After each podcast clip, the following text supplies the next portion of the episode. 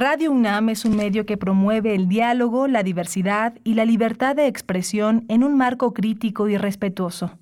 Los comentarios expresados a lo largo de su programación reflejan la opinión de quien los emite, mas no de la radiodifusora.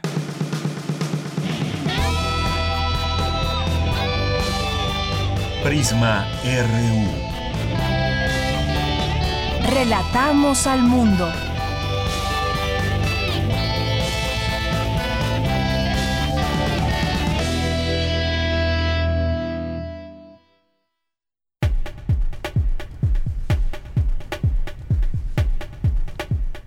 ¿Qué tal? Muy buenas tardes. Muchas gracias por acompañarnos en este jueves 25 de marzo aquí en Prisma RU en Radio UNAM.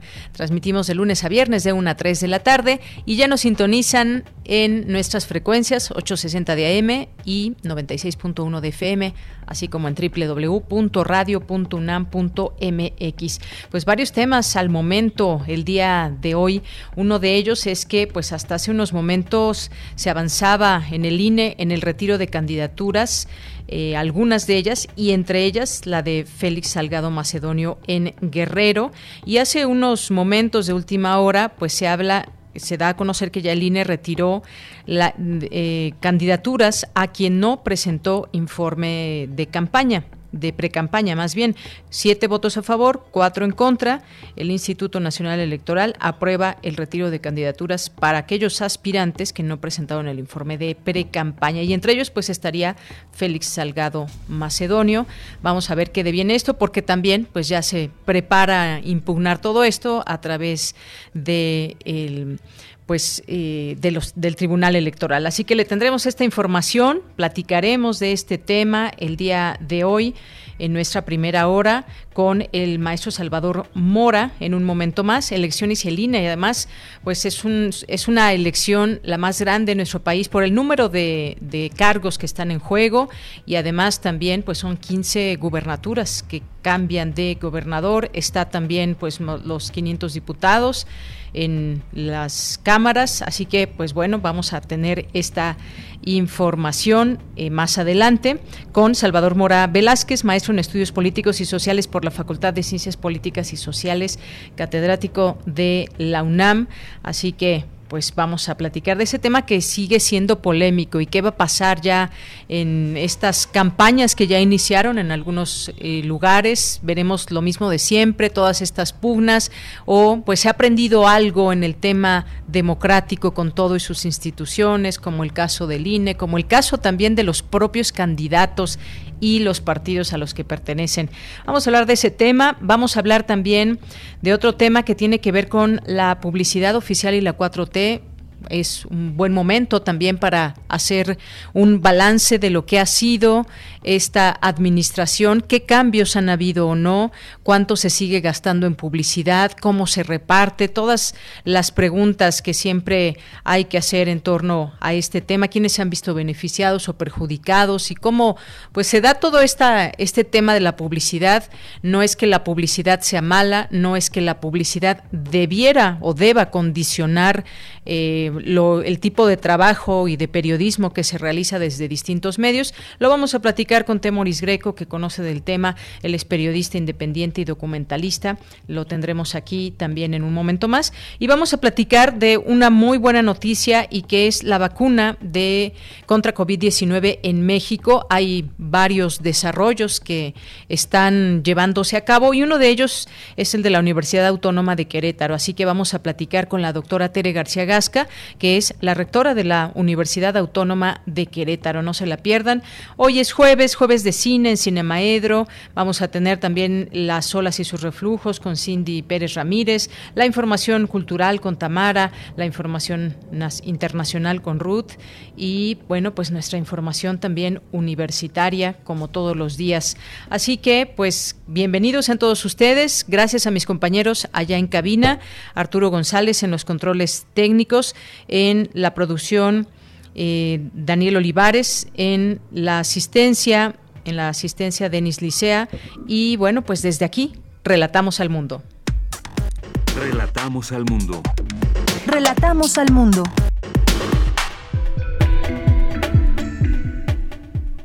Bien, en este jueves 25 de marzo en los temas universitarios, el sector de educación superior debe acceder a la vacunación oportuna para poder regresar con seguridad, aseguró el rector de la UNAM, Enrique Graue, al instalar la sesión plenaria del Consejo Universitario. Académica de la UNAM es la primera en ser acreditada por el Colegio Europeo de Bienestar Animal y Medicina del Comportamiento en los ámbitos científico, ético y legal. Necesario prevenir contagios si se piensa salir en vacaciones, de vacaciones en Semana Santa, señala experto. En los temas nacionales, el secretario de Relaciones Exteriores, Marcelo Ebrard, confirmó que el domingo llegarán 1.5 millones de dosis de la vacuna anticovid de AstraZeneca procedentes de nuestro vecino país, Estados Unidos. El gobernador de Campeche, Carlos Miguel Aiza, informó que de manera escalonada los estudiantes de 137 escuelas regresarán presencialmente a las aulas. De acuerdo con datos del Secretariado Ejecutivo del Sistema Nacional de Seguridad Pública, en México hubo 70 feminicidios en febrero, cifra menor a enero por solo dos casos. El Estado de México encabezó la lista, seguido por Veracruz, Chiapas, Jalisco y Morelos. 20 autobuses de la red de transporte de pasajeros de la Ciudad de México apoyarán en el traslado de los usuarios de la línea 9 del metro en las estaciones de Velódromo a Pantitlán del 27 de marzo al 11 de abril debido a la suspensión del servicio por mantenimiento. La Comisión Nacional del Agua indicó que hoy y mañana viernes el organismo de Cuenca Aguas del Valle de México realizará un mantenimiento al sistema Cutzamala, por lo que se reducirá la entrega de agua a una parte de la zona. Y en los temas internacionales, más de la mitad de la población de Israel, unos 4.6 millones de personas, recibieron las dosis de vacuna Pfizer-BioNTech, según los datos del Ministerio de Salud. Israel, país de 9.2 millones de habitantes, lleva a cabo desde fines de diciembre la más intensa campaña de vacunación del mundo. El Tribunal Supremo pakistaní declaró este jueves anticonstitucional la conocida prueba test de virginidad para determinar si una mujer ha tenido relaciones sexuales en los casos de violación, una práctica que afrenta el honor de las víctimas. Hoy en la UNAM, ¿qué hacer y a dónde ir?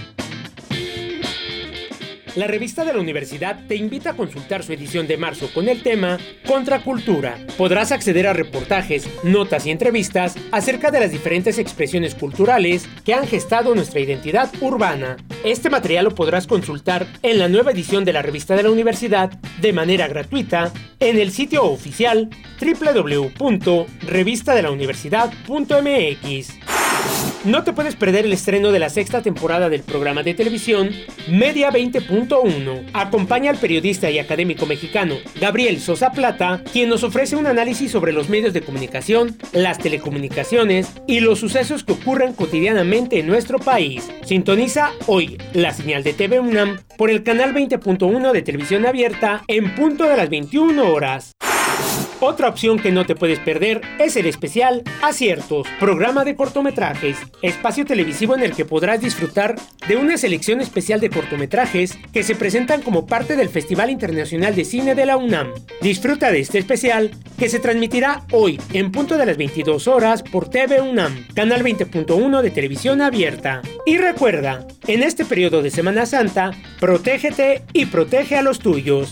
No asistas a reuniones o lugares muy concurridos para evitar un contagio de COVID-19.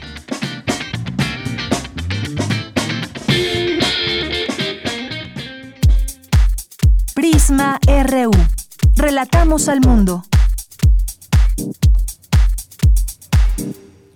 Una de la tarde con 13 minutos y hoy la Secretaría de Salud ha informado que hasta el momento se han aplicado 6.119.298 vacunas contra COVID-19 de las 9.758.845 que se han recibido. La ocupación de camas de hospitalización general y de camas con ventilador es del 21% a nivel nacional. Esta es una cifra que, pues, damos cuenta, ha bajado notoriamente y pues nos resta más que seguir en este cuidado intensivo de nuestra salud y sobre todo la prevención ante la COVID-19. Y hasta el día de hoy México acumula 199.627 muertos por coronavirus y 2.208.755 casos confirmados. Y además en todo esto hay un anuncio que hace hoy la jefa de gobierno de la Ciudad de México, Claudia Sheinbaum, dice que se estima que en dos semanas aproximadamente concluirá la vacunación contra COVID-19 eh, de personas de la tercera edad eh, de las 16 alcaldías.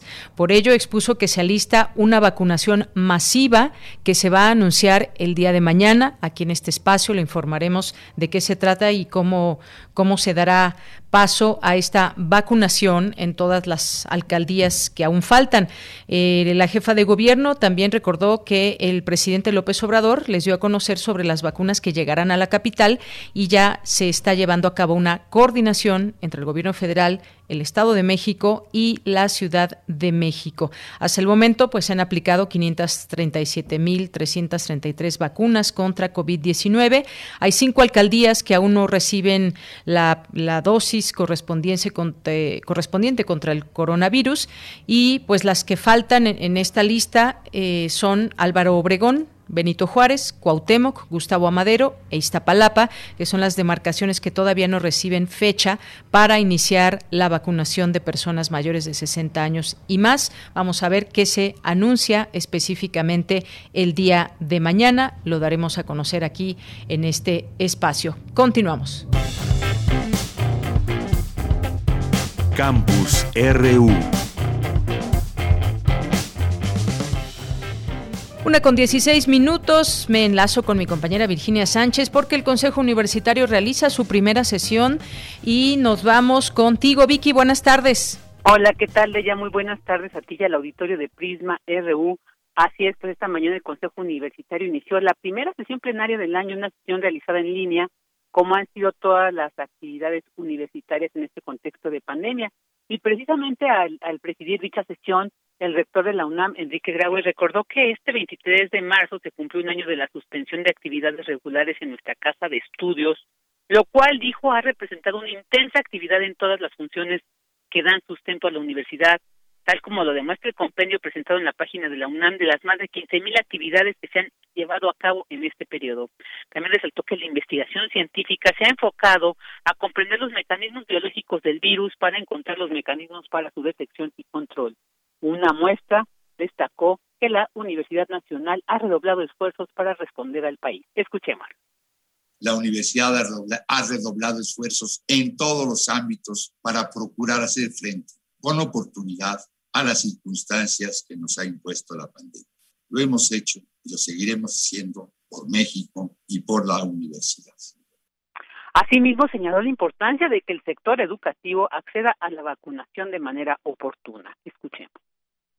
Mención especial merecen los miles de estudiantes que se ofrecieron como voluntarios en la vacunación y que serán muy relevantes para llevar a cabo la colosal tarea de inmunizar a la población general, porque esto apenas comienza. El sector de educación superior debe acceder a la, a la, vacunación oportuna para poder regresar con seguridad y en ello nos empeñaremos.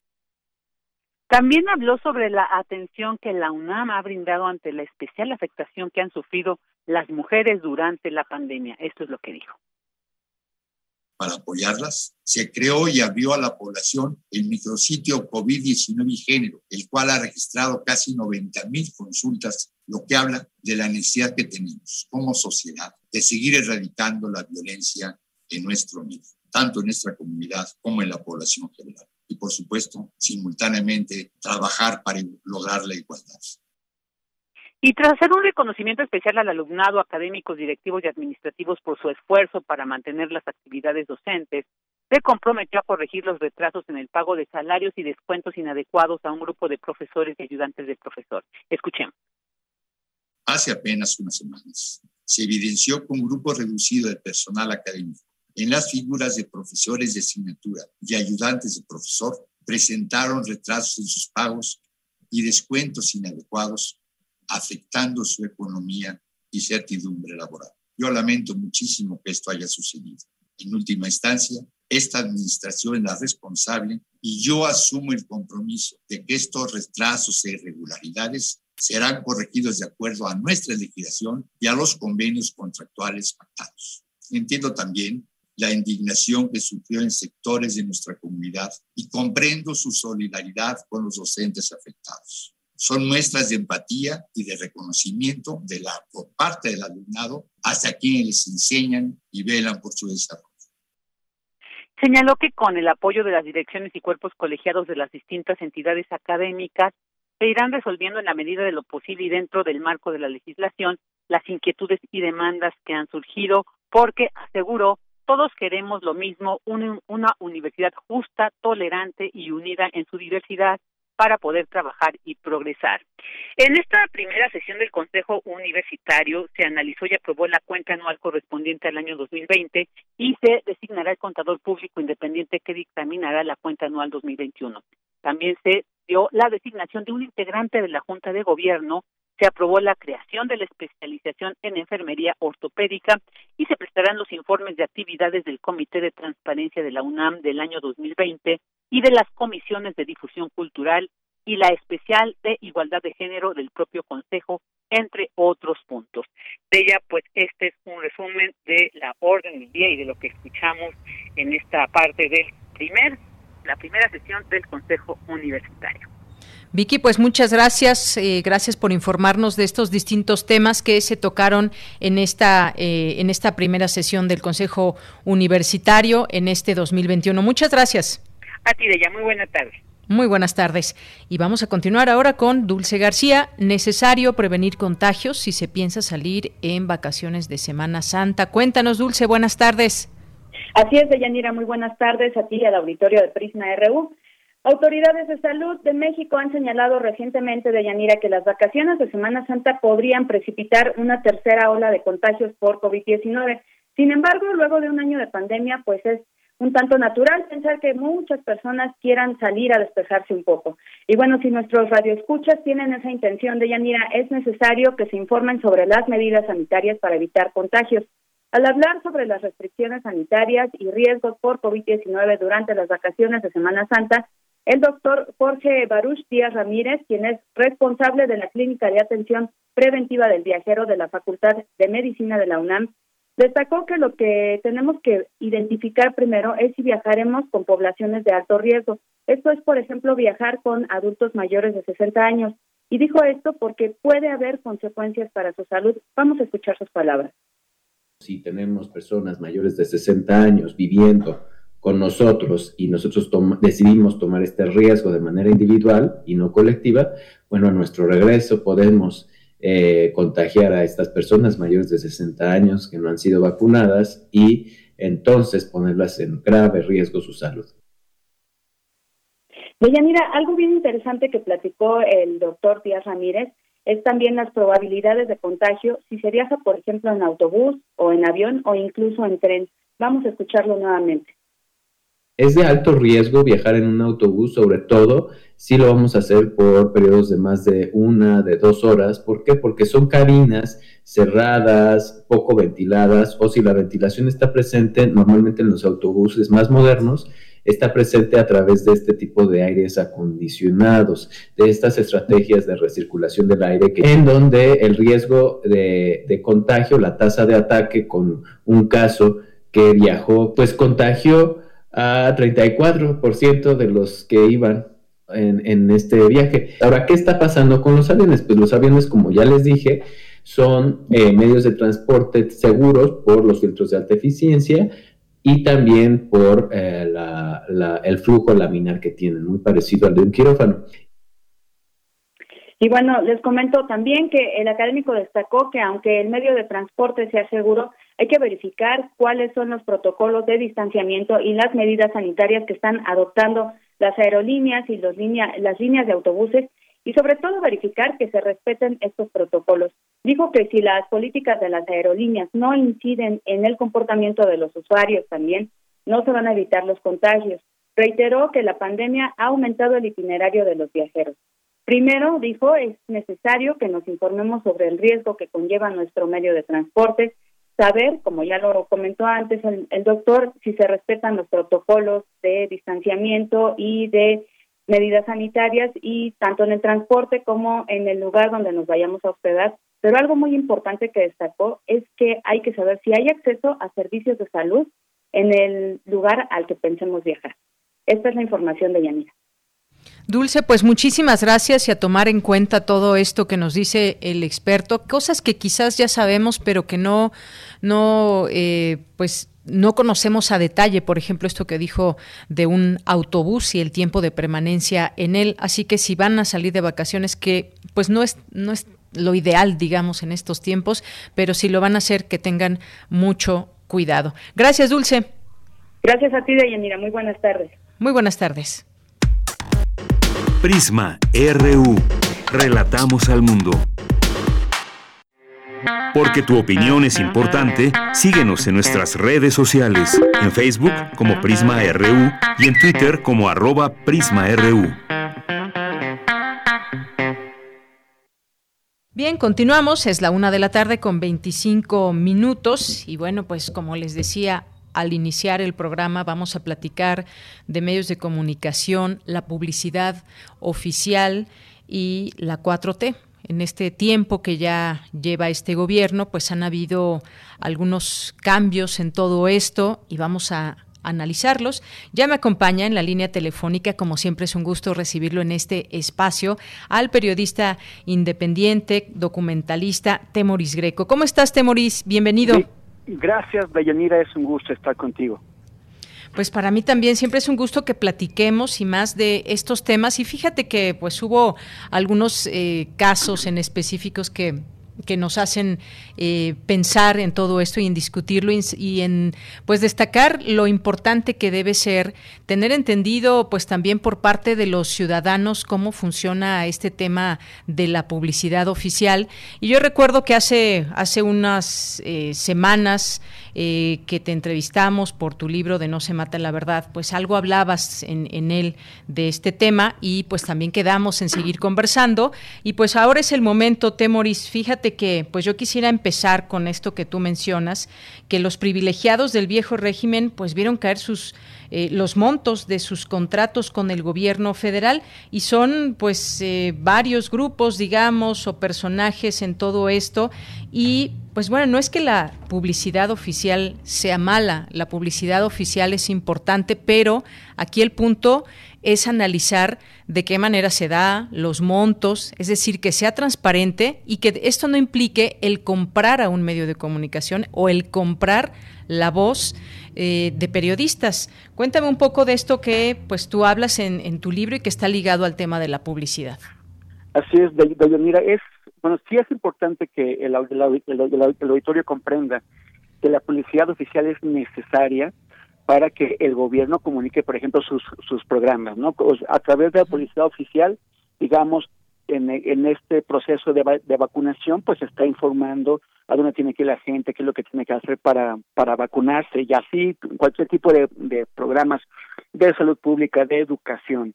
Eh, es, es importante o, o se usa la, la publicidad oficial. Ahora, el tema es que no solamente se usa para eso. Eh, por, por desgracia en México, los, los medios de comunicación han crecido pegados a la ubre de la, de la policía oficial. Pocos han sido los que lograron despegarse de ella. Es casi el, caso único. Y hay ejemplar de la, de, la, de la revista Proceso que desde que López Portillo decidió cancelar de toda la publicidad, aprendió y tuvo que hacerlo a vivir de, sus lectores, de, del apoyo de, de sus lectores. Pero porque siempre eh, la policía oficial se ha usado de manera patrimonial, de manera que, por ejemplo, López Portillo dijo, no pago para que me peguen, no pago como si él pagara, como si no fueran nuestros impuestos los que se, usan para hacer la policía oficial y, y como y como y, como si fuera para su propio beneficio y no para el beneficio de los programas públicos. Entonces esta policía oficial se ha usado para premiar para, para premiar aquellos medios de comunicación alineados, aquellos medios de comunicación que, que, que siguen eh, todo lo que les dice el gobierno, que lo apoyan, y se ha eh, utilizado para también para castigar a los medios que no se alinean, ¿no? O sea, es el, es el ejemplo de proceso, pero no solamente, también hay otros medios. Entonces, eh, durante muchísimos años se ha exigido que, la, que se establezcan criterios claros, muy claros, para poder otorgar esta, esta publicidad, de manera que privilegien el interés público y que no se usen para castigar ni para premiar a medios de comunicación. En el, en el sexenio de Peñanito ya fue el escándalo porque en ese tema de estar premiando a medios de comunicación y, promoviendo el punto de vista del gobierno o, las acciones del gobierno, Peña Nieto llegó a, eh, a gastos escandalosísimos de, de publicidad oficial, este muy por encima incluso de lo que cada año le presupuestaba el Congreso. Eh, Andrés Manuel dijo, vamos a acabar con eso, y en, en cierta forma, o hasta cierto punto lo hizo, porque, eh, por ejemplo, durante 2019 y 2020 se gastó como la cuarta parte, o sea, bajó en 75% más o menos el gasto en publicidad oficial. Y esto significó pues que muchos medios de comunicación acostumbrados a, pues, a, recibir miles de millones de pesos cada año, pues entraron en problemas, ¿no? Y tuvieron que buscarse la forma de obtener otros ingresos. especialmente los medios más favorecidos por el propio Peña Nieto. El problema es que no se están siguiendo, no hay ningún tipo de criterio transparente de asignación de la policía. No lo había con Peña Nieto, tampoco lo hay ahora con Andrés Manuel. O sea, se sigue, eh, los, los funcionarios públicos en, en, comunicación social de, de presidencia que, que, que determinan cómo se asigna la publicidad oficial, siguen haciéndolo pues de acuerdo a como ellos creen conveniente y no necesariamente conveniente para los programas eh, eh, públicos, sino pues para los intereses del gobierno. Eh, en esta misma semana, artículo 19, que es una organización civil que se dedica a defender la libertad de expresión, publicó su informe, su informe anual, y le, y le dedica un capítulo completo al tema de la publicidad oficial. Y aquí vemos que sigue habiendo, como había con Peña Nieto, unos grandes favoritos. Algunos medios que son los que los que reciben la mayor parte de la tajada y un montón de medios que, que, a los que les dejan las las eh, las obras, ¿no? O sea, 10 medios de comunicación sí. Concentraron el 54% de la publicidad oficial y 387 medios de comunicación eh, se, se quedaron con el restante 45%.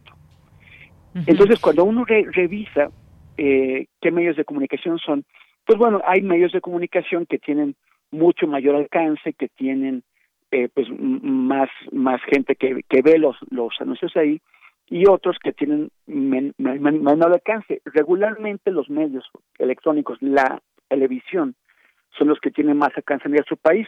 Para pues es lamentable esto porque porque la, la televisión es un medio masivo de, desinformación o así se ha comportado en México históricamente. Así es y, y en cambio eh, los medios impresos pues tienen menos alcance pero en, este en, en, este informe vemos que eh, Estudios Azteca, o sea, Ricardo Salinas Pliego, que es este empresario que está haciendo muchos negocios con la 4T, y que y que, de, y que al mismo tiempo se dedica a sabotear la 4T, que ataca a Hugo López Gatel, que ataca la estrategia oficial contra la pandemia, es el mayor beneficiado con, con casi el 12% del presupuesto total de publicidad oficial.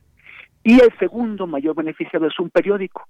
Es un periódico que no es que sea malo en sí, pero llama la atención que reciba más que Grupo Televisa, por ejemplo, que reciba más que que, que Telefórmula, que, que tiene un montón de estaciones de, radio, eh, que es el diario La Jornada, que recibe el solito, La Jornada recibió el año pasado el 11% del gasto total en policía oficial.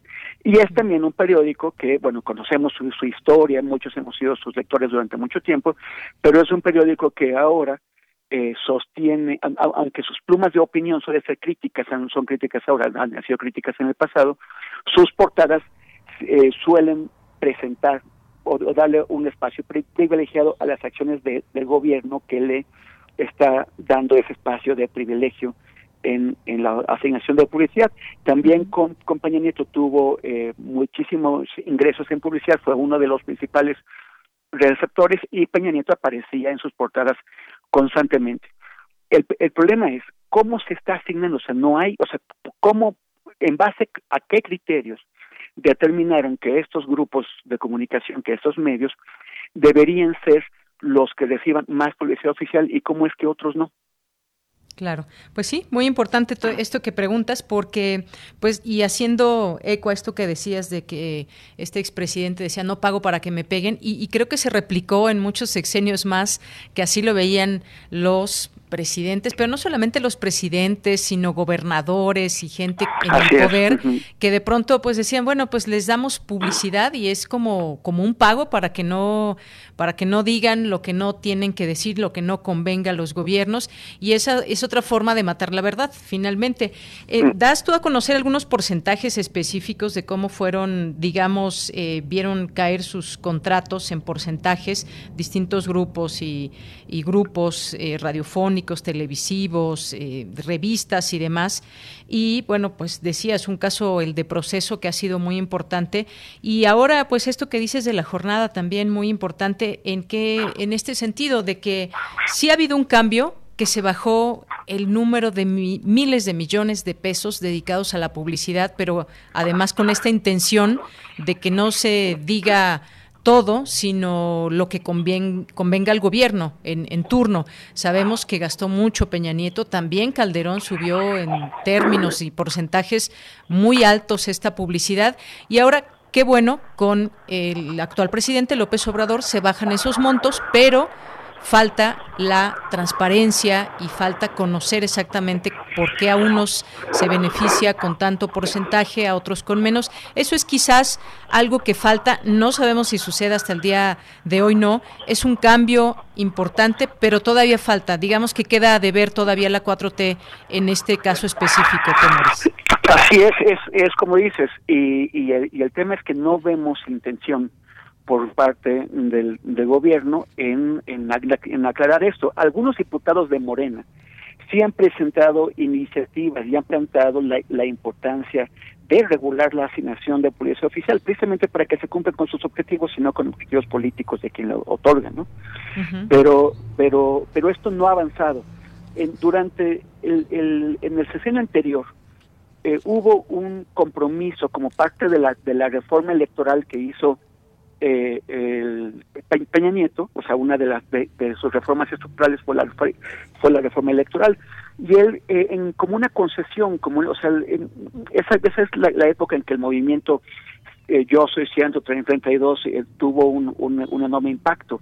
Y él eh, como para tratar de, de, de responder a las exigencias que presentaba el movimiento se comprometió en la reforma electoral a regular la asignación de policía oficial pero no lo estaban cumpliendo, no lo estaban cumpliendo y, unas organizaciones civiles presentaron, o sea, porque eso estaba en la ley, la, obligación, en, en, la, nueva ley electoral se estaba este, esta obligación.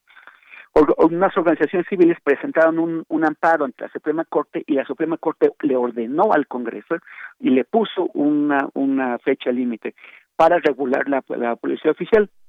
Y el Congreso, obligado, pues la reguló, pero la reguló sin, sin, sin, sin, sin regularla en realidad, o sea, introdujo algunos párrafos en unos artículos en, de, de, la, de la ley electoral en donde pues como que simulaba regular, pero en realidad dejó las manos libres porque a los políticos les interesa que, eh, que si ellos son los que les toca asignar la policía oficial, pues tener manos libres para utilizarla para su beneficio. Claro. Oye, y hay algunos datos también interesantes que me parece importante traer a, a, esta, a esta conversación. Y es, bueno, el gasto total que hizo Peña Nieto fue 60.237 millones de pesos en publicidad oficial, que fue un nuevo récord al que había subido en su momento Felipe Calderón. Y eh, pues una, una cifra que creció. Eh, pues año con año comparada en sí misma con, eh, con pues anteriores años y Además, bueno, imagínate esto bastante paradójico, porque el, presidente que más dinero ha gastado en comprar medios en toda la historia también es el que cerró con la peor calificación desde que existen las mediciones, que fue precisamente Enrique Peña Nieto. Y por la otra también, y fíjate, hay un, hay un libro que también destaca algunos de estos datos, acaba de salir, es El México que se avecina, los desafíos de la 4T, y hay un apartado, bueno, uno de los eh, capítulos que escribe Alejandro Páez Varela, y pues señala también este, este punto de que se invirtió en su momento también muchísimo dinero eh, desde el gobierno eh, contra López Obrador y que esto también llamó la atención porque pues salió pues yo no sé si bien librado o no, pero ganó, ganó una elección y también pues toma en cuenta estos números que se ocuparon para desde distintos medios de comunicación pues construir una campaña negra. Estos datos son, me parece importante de comentar. Así es. Bueno, tú te acuerdas, y yo creo que mucha gente en el, auditorio se va a acordar, cómo en el año 2013 y 2014 Peña Nieto tenía una imagen pública y una publicidad impresionante. en, todos los, los grandes medios internacionales como The Economist, Financial Times, el New York Times, Washington Post, Time, hacían, eh, pues, de hecho, propaganda de, de Peña Nieto. Um, hablaban del momento mexicano, ¿no? El Mexican Momentum. La revista Time sacó a Peña Nieto en su portada y lo y con, con el titular El Salvador de México, o sea, en esos términos, ¿no? Sí, Y, y porque había un impresionante gasto de gobierno en publicidad, no solamente en México, sino a, nivel, nivel, internacional. Había un, político del Partido Demócrata de, eh, que, fue gobernador de, Nuevo México, Bill Richardson, que tenía una compañía y él personalmente estaba promoviendo y escribiendo textos para, eh, para, para, para elogiar a Peña Nieto. Pero todo eso se les cayó porque pues ellos pensaron que la publicidad y los medios podían falsificar una, una realidad. Pero lo que estaban haciendo sobre el terreno era lo contrario y, y se, se, les, se les cayó estrepitosamente. Carmen Aristegui reveló la corrupción dentro de la familia presidencial que vivía en una mansión en la Casa Blanca, ¿no? Este, un, un, reportero español, Pablo Ferri, descubrió que en Tlatlaya el ejército no había tenido un enfrentamiento, sino que había masacrado a personas. Laura Castellanos, una gran periodista, fue a Patzingana, Michoacán, y descubrió que lo que la Policía Federal presentaba como también como un combate, en realidad había sido una masacre de, de, personas desarmadas. Eh, otros periodistas descubrieron la estafa maestra, las las eh, empresas fantasma de Javier Duarte, eh, muchos trabajamos el tema Yotzinapa, donde donde quedó con gran evidencia que el gobierno no, no estaba haciendo una investigación para descubrir qué había pasado con los 43 estudiantes desaparecidos, sino que estaba haciendo una falsificación para, para encubrir una, una red criminal. Todo esto, o sea, en, en, a, fines de, de 2014, el Mexican Momentum había desaparecido. Y desapareció porque cayó bajo el propio peso. O sea, a, a Peña Nieto no le duró ni dos años su ficción. Y cuando llegó efectivamente al final del gobierno, eh, había sido tan desastroso y tan cínico, tan descarado todo lo que hicieron, que la gente votó masivamente por echarlos del poder, no solamente a él y a su cúpula priista, ¿no? sino también a sus a sus aliados, a sus socios del PAN y de y de otros partidos políticos. O sea, el, es, es cierto que la publicidad oficial sirve para engañar y para maquillar, pero en ciertos momentos ya la gente no se deja engañar y, y, toma de decisiones. Ojalá ojalá tuviéramos esos momentos todos los días o cada año por lo menos, ¿no? Pero pero bueno, se dio una coyuntura que eh, Andrés Manuel supo eh, navegar, supo conducir, supo eh, canalizar el, la, la, indignación de la gente y provocar un una, una, una decisión de cambio de, régimen. Ahora, que este régimen esté efectivamente cambiando, pues si lo vemos en cuanto a policía oficial y en general a libertad de expresión, pues parece una continuación del anterior. Bien, Temoris. Bueno, pues mira, se nos acaba el tiempo, pero siempre es importante tocar todos estos estos temas y queda la pregunta abierta. Todavía, pues siempre siempre quedan posibilidades y esto va a cambiar en los siguientes años que le restan a la administración de Andrés Manuel López Obrador, específicamente en este tema. Y lo que lo que es cierto y lo que es muy cierto es que hay muchos enojados en este sexenio, eh, Temoris, periodistas que pues ya no reciben esas cantidades que recibían y que incluso pues eh, pues sus bolsillos se, se hicieron muy grandes y que pues siguen enojados se les nota aún todavía ese esa molestia Sí, sí, totalmente. O sea, tenemos problemas de libertad de expresión, pero no son los que ellos están señalando, ¿no? O sea, estos, esos manifiestos que han, que han publicado con muchísimas firmas, son, son promovidos pues, por aquellos que han perdido contratos, que han perdido enormes contratos y que habían sido pues muy consentidos con, con, con millones de pesos y cientos de millones de pesos en, en los secciones anteriores, ¿no? Como el grupo. Y ahora se dicen víctimas, ¿no? Y, ahora, son las víctimas, pero si tú te fijas en sus argumentaciones, eh, cuando dicen que está en peligro la libertad de expresión, no mencionan los hechos más alarmantes para la libertad de expresión, como es, por ejemplo, como son los asesinatos de periodistas que continúan tal como en el como en el sexenio anterior. O sea, esas cosas no les importan, a ellos les importa que el presidente les les conteste y, y les importa que, que sobre todo es lo más lo vital para ellos que no les estén dando esos contratos. Eh, yo, yo, creo que, la, la, hipocresía se revela en ese momento, ¿no? Cuando los asesinatos de periodistas no son para ellos una prioridad, sino que ni siquiera son algo digno de mencionar. Claro. Y pues la historia de cada ejercicio periodístico, eh, la huella ahí va quedando, ahí va quedando y se conoce también hoy en día, pues dentro de toda esta eh, diversidad de periodistas que hay en México, pues bueno, también se reconocen esos distintos esfuerzos y se, nos reconocemos, digamos, entre quienes estamos en el periodismo, Temoris. Pues yo te agradezco. Sí, yo te agradezco mucho que hayas estado aquí con nosotros y como siempre te digo, no que no sea la última vez y ya seguiremos conversando de otros temas. Así es, así es, exactamente. Un saludo a todo el público de la, de la querida Radio UNAM. Gracias, Temoris. Un abrazo. Abrazo. Hasta luego. Bien, pues fue Temoris Greco, periodista independiente, documentalista. Todas estas preguntas que todavía quedan en el aire en algún momento eh, esperemos que tengan una respuesta positiva. Es un tema de dinero, es un tema de transparencia y un tema también de mucha honestidad y pese a que cada uno, y es algo natural, que cada medio tenga su, su línea editorial muy clara o no, pues los ejercicios periodísticos tienen que estar pues enmarcados también dentro de una ética profesional. Continuamos. Prisma RU. Relatamos al mundo.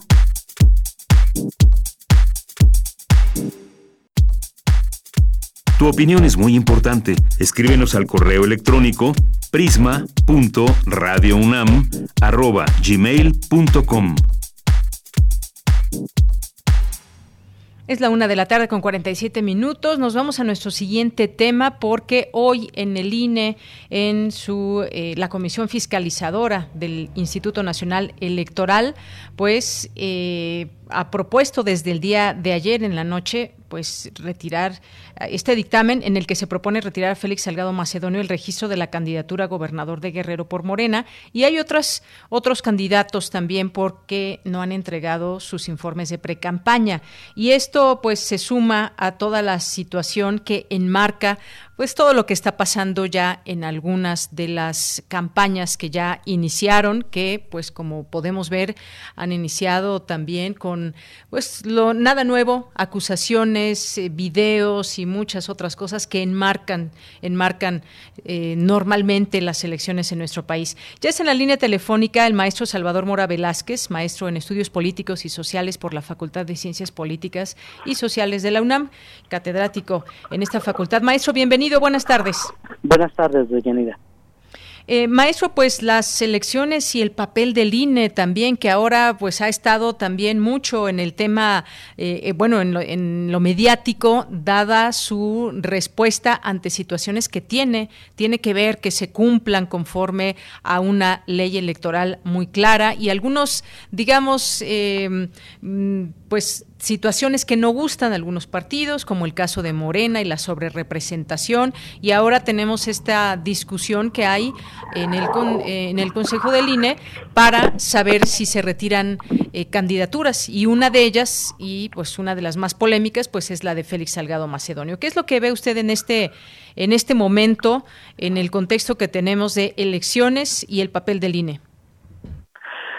Habría que visualizarlo en dos planos por una parte tenemos un proceso electoral histórico en la medida del el número de autoridades de representación que se van a elegir, en la cual evidentemente el ejército de funcionarios electorales que se tuvieron que movilizar para dar eh, pie a este proceso ha sido histórico. Segundo, el número de fuerzas electorales en el país ha tenido la renovación con nuevos actores o actores que en el presente, en, el, en la década pasada se, fueron incluyendo.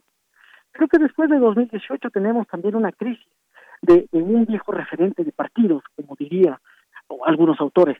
Los partidos políticos de la transición hoy en día están en crisis y los nuevos actores están consolidando su fuerza electoral.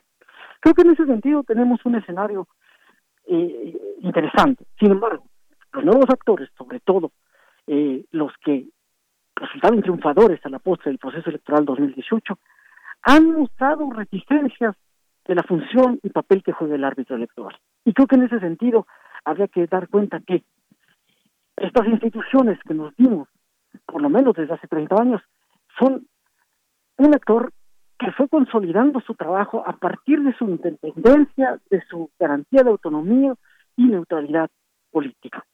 Creo que en este sentido hay que dar cuenta que este árbitro debemos de procurar su independencia y su capacidad de actuación. Aquí el punto es que uno de los árbitros involucrados, el Tribunal Electoral Poder Judicial de la Federación, ha tenido demasiadas observaciones por parte de la oposición. Y creo que en este sentido habría que dar cuenta que los actores coadyuvantes del proceso electoral no todos están en la misma sintonía y disposición de ser actores neutrales para un proceso de la importancia que tenemos actualmente. Claro, y eso es muy importante porque, pues, esto este trata también de tener una credibilidad como ciudadanos dentro de quien, pues, tiene a bien organizar todo este proceso y fijar que se cumplan todos los lineamientos dentro de una elección tan grande. Se habla la más grande de la historia de México porque, pues, habrá 21.368 cargos en disputa, 500 diputaciones federales, 15 gubernaturas, 1.063 diputaciones locales y 1926 presidencias municipales y alcaldías. Y esto, pues sin duda, nos habla de un proceso complejo, de un proceso donde hay muchos intereses también. No es nada nuevo lo que estamos viendo hoy, estas distintas disputas o situaciones que eh, pues se generan entre partidos políticos o con el propio INE. Hace pues unos momentos lo que se dio a conocer por parte del Consejo General del INE es que negó el registro como candidatos a 59 aspirantes a algún cargo de elección popular y pues ante un posible retiro de su candidatura, Félix Salgado Macedonio advierte que ni él ni el pueblo de Guerrero se quedarán con los brazos cruzados. Es decir, también hay respuestas inmediatas en todo esto, está por otra parte el tribunal, pero pues a final de cuentas un proceso en el que la ciudadanía pues está atenta, pero está viendo un poco de lo mismo de siempre. Usted decía estos dos puntos, por una parte lo del INE y por otra lo que está pasando ya en las campañas, maestro? Pues mira, recoges un tema sensible. A mí, a mi entender, la unidad de fiscalización del instituto no está haciendo más que estar evaluando las tres campañas. En las tres campañas hay un proceso de definición de candidaturas.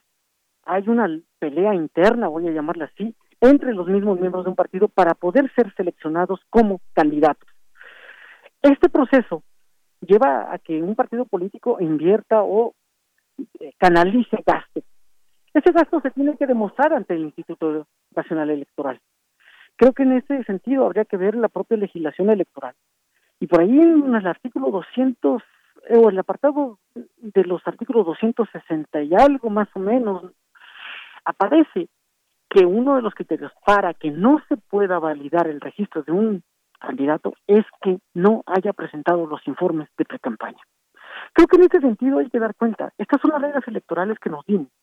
Si los partidos políticos hoy en día las patean bajo argumentos alegales, evidentemente estamos trastocando las reglas que nos dimos para una, una competencia basado en principios legales. No se está imponiendo un criterio ajeno a la ley. Esto es lo importante. Eh, las reglas están establecidas desde el orden constitucional hasta las leyes secundarias que establecen y regulan propiamente la competencia. Y creo que si un partido político se opone a las mismas, hay que observar que esta, esta oposición no está basada en un principio legal, sino está basada en un principio en el cual evidentemente hay un rechazo de las reglas del juego. Efectivamente, pues esta es una situación importante que se vive en este momento por el número, el número de candidaturas que están en juego, pero sobre todo, pues sí, debe ser difícil tener todo, digamos, bajo control. Siempre hay que estar como árbitro en estas elecciones, viendo qué es lo que pasa con los partidos políticos.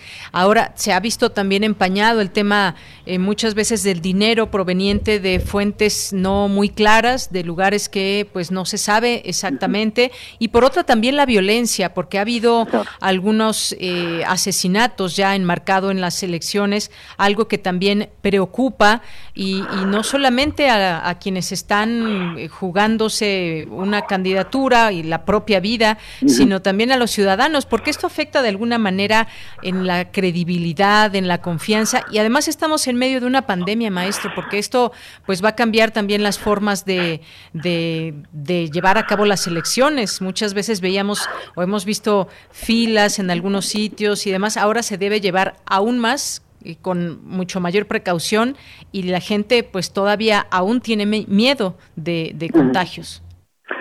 Eh, tocas un tema muy sensible. Me parece que la violencia política ha sido uno de los fenómenos que más que exponencialmente ha crecido en, en el último proceso electoral.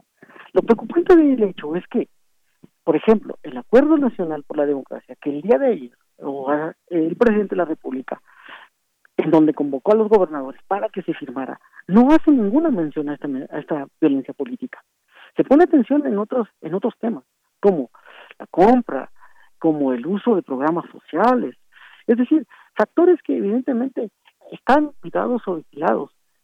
Sin embargo, la violencia política que requiere protección de candidatos, que requiere la atención de el Estado, de los alcaldes, de los gobernadores, en la medida de que son las fuerzas del Estado las que deben de proveer el cuidado y la vigilancia para blindar la actividad electoral, se está descuidando ese elemento. Lo que aquí preocupa es que muchos de esos candidatos o precandidatos fallecidos son miembros de la oposición, la oposición a ese tipo de gobierno, a esos gobiernos específicamente, y por él tiene que llamarnos demasiado la atención. A parecería una violencia selectiva contra la oposición. Eso es lo que nos dice el dato y esto es lo que nos debe de preocupar. Bien. Bueno, pues ahí están las preocupaciones que enmarcan también esta elección y veremos qué disputas recaen en el tribunal maestro. Por lo pronto, muchas gracias y esto sigue avanzando. Eh, tendremos otras oportunidades de platicar sobre pues el desempeño que se vaya teniendo en estas en estas elecciones. Eh, estamos ya en algunos casos en plenas campañas, en otros apenas están por comenzar y seguiremos pues en esta observación y análisis elecciones 2021. Gracias, maestro. Le agradezco mucho. Hasta luego, muy buenas tardes. Gracias al maestro Salvador Mora Velázquez, catedrático de la UNAM y maestro en estudios políticos y sociales por la Facultad de Ciencias Políticas y Sociales de la UNAM. Y bueno, pues nos vamos con esta invitación que nos deja Dulce Wet.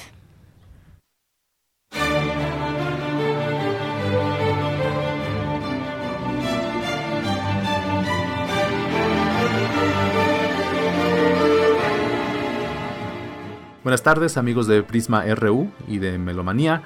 Soy Ludwig Carrasco, el director titular de la Orquesta de Cámara de Bellas Artes, aquí para invitarlos en nuestra última charla de este mes de marzo, el próximo jueves 25 a las 5 de la tarde, por la página de Facebook de la orquesta, que es Okba Inval, para que nos acompañen en esta nueva edición de Viajes por la Música Clásica, donde vamos a estar dedicando el programa a la gran compositora Grazina Basevich, donde vamos a estar hablando de su concierto para orquesta de cuerdas, que es una obra fundamental en la música del siglo XX, sobre todo para las orquestas de cuerdas como la Orquesta de Cámara de Bellas Artes. Además, estaremos conociendo más sobre su vida y sobre otras composiciones, sobre todo su música para violín, que es muy demandante, pero también de gran calidad y muy hermosa.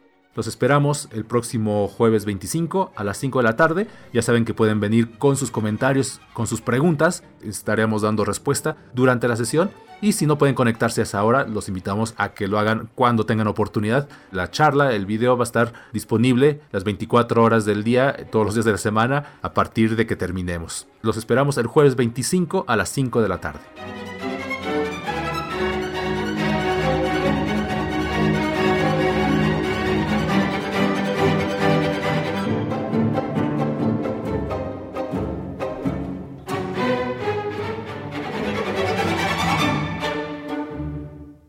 Bien, pues vamos a hacer un corte en este momento, ya son las 2 de la tarde y regresaremos a la segunda hora de Prisma RU. No se vayan. Porque tu opinión es importante, síguenos en nuestras redes sociales, en Facebook como Prisma RU y en Twitter como arroba PrismaRU. La ciencia que somos. La ciencia que somos. Iberoamérica al aire. Descubre la ciencia que está presente en tu día a día a través de cápsulas, reportajes, entrevistas y reportes en vivo. Viernes de 10 a 11 horas por el 96.1 FM. La ciencia que somos. Iberoamérica al aire. Una coproducción de Radio UNAM y las direcciones de divulgación de la ciencia y de las humanidades. Duele todo lo que estamos viviendo. Duele hasta el alma. Pero si algo tenemos las y los mexicanos, es que siempre nos unimos y salimos adelante. Así que no importa si odias la política, lo que realmente importa es sanar a México.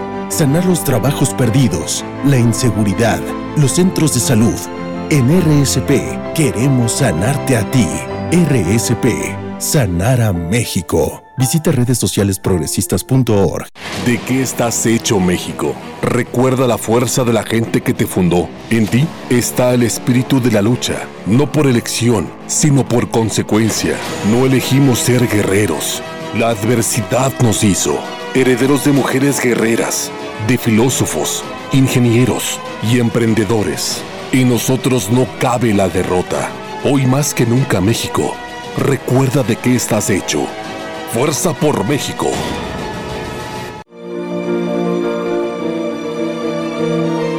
Cuando un artista muere, el mundo se divide entre los que extrañarán su genio y creatividad y los que extrañarán al artista.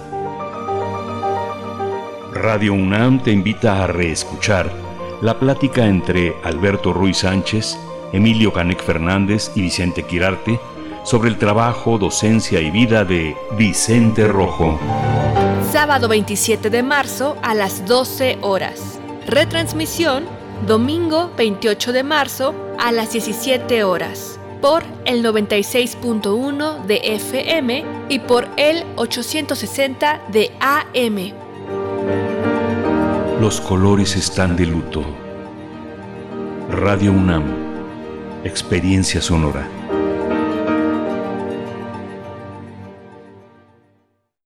En estas elecciones, votar es seguro. Lleva tu cubrebocas y tu INE. En tu casilla te indicarán dónde colocarte, respetando la sana distancia. Al ingresar, te colocarán alcohol en gel. Te pedirán mostrar tu INE. Solo tú la tocarás. Te darán tus boletas. Para votar, tienes la opción de traer tu propia pluma. Te aplicarán tinta indeleble. Sigue las instrucciones de las personas funcionarias de casilla. Nos vamos a cuidar y te vamos a cuidar. El 6 de junio, votar es seguro. Contamos todas, contamos todos. INE. En este periodo electoral, la Fiscalía General de Justicia del Estado de México, a través de la Fiscalía Especializada en Materia de Delitos Electorales, te brinda atención en caso de ser testigo o víctima de un delito electoral. Ofrecerte dinero a cambio de tu voto, recoger tu credencial para votar, condicionar tu voto mediante cualquier presión o amenaza, son solo algunos de ellos. Infórmate. Cualquier anomalía, repórtala al 01800 7028 770 en nuestras redes sociales o en la aplicación móvil FGJ Domex, disponible de manera gratuita. En la vida cotidiana se reflejan las problemáticas sociales, con diferentes causas y consecuencias. Pensemos juntas y juntos las posibles soluciones. Vida cotidiana. Análisis de nuestro día a día. Viernes a las 16 horas, después del corte informativo. Si sucede a nuestro alrededor, es importante. Radio UNAM, Experiencia Sonora. Prisma RU. Relatamos al mundo.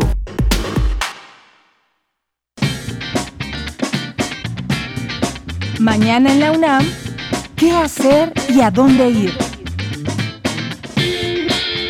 En el marco del Día Mundial del Teatro, se llevará a cabo la presentación del libro No hay más poesía que la acción, teatralidades expandidas y repertorios disidentes. Esta presentación contará con la participación especial de Ana Archa, Fernando Quesada y Laura Uribe. Sigue la transmisión en vivo el próximo sábado 27 de marzo, en punto de las 12 del día, a través del canal de YouTube de Teatro UNAM y la cuenta oficial de Facebook de Fan Teatro UNAM.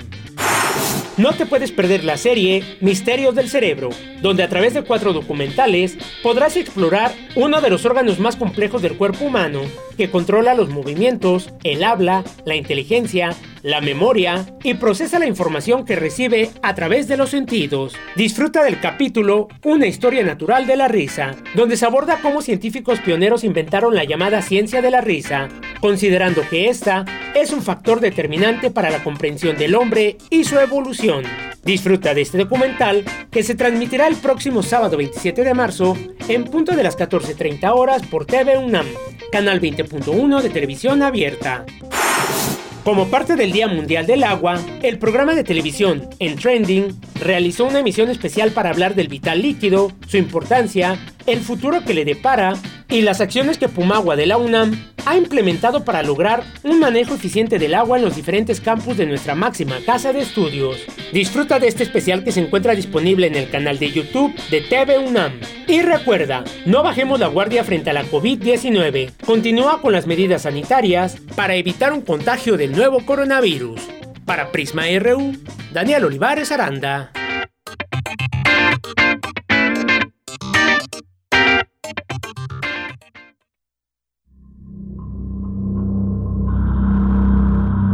Ecos de una desaparición. Algo le falta. Ella lo provocó. Ella lo provocó. ¿Por qué andaba sola?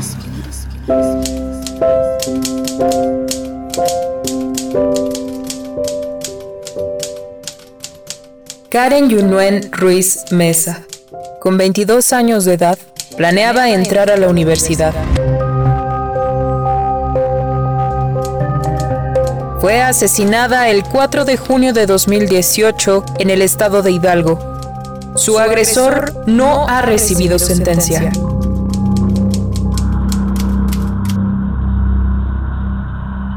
Víctimas no olvidadas.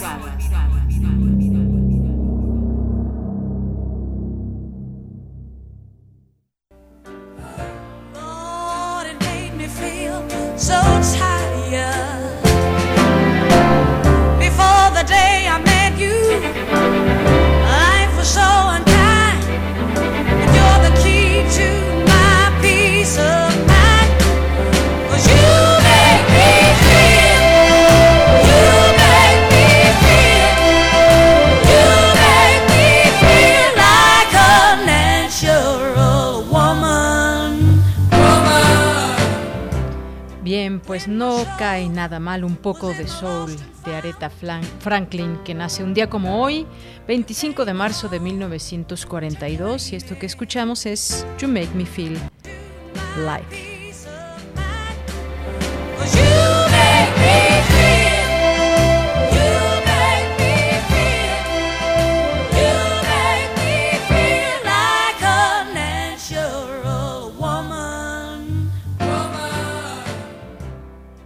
Bien, y continuamos en esta segunda hora de Prisma RU. Gracias por su atención, por su compañía, por sus mensajes en las redes sociales, arroba Prisma RU en Twitter y Prisma RU en Facebook.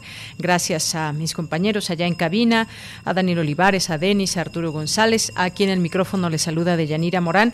Y estamos ya en nuestra segunda hora. Mandamos saludos a Ernestina, a Mayra Elizondo, que nos dice que está fuera de la prepa 5, la prepa donde acudió ella en su momento a estudiar, y está esperando a sus papás que ya salgan vacunados. Pues qué bueno, Mayra, Elizondo, qué bueno que ya estén tus papás eh, en este trámite de la vacunación. Te mandamos un abrazote. César Soto nos dice los medios de comunicación privados están supeditados a alineamientos o, y políticas del gobierno en turno y la Oficina de Comunicación Social de la Presidencia para accesar a los beneficios y adjudicación de contratos y publicidad. Pues sí, de pronto se llegan a hacer grandes negocios. Ese no es el punto de la publicidad oficial.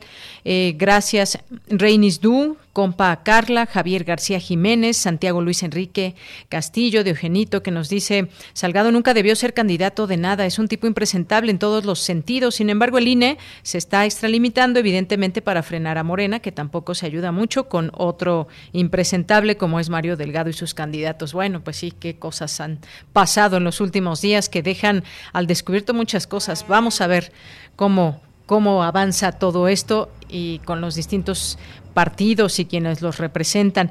Gracias también David Castillo, dice el maestro Greco debe ser invitado de planta. Gracias David.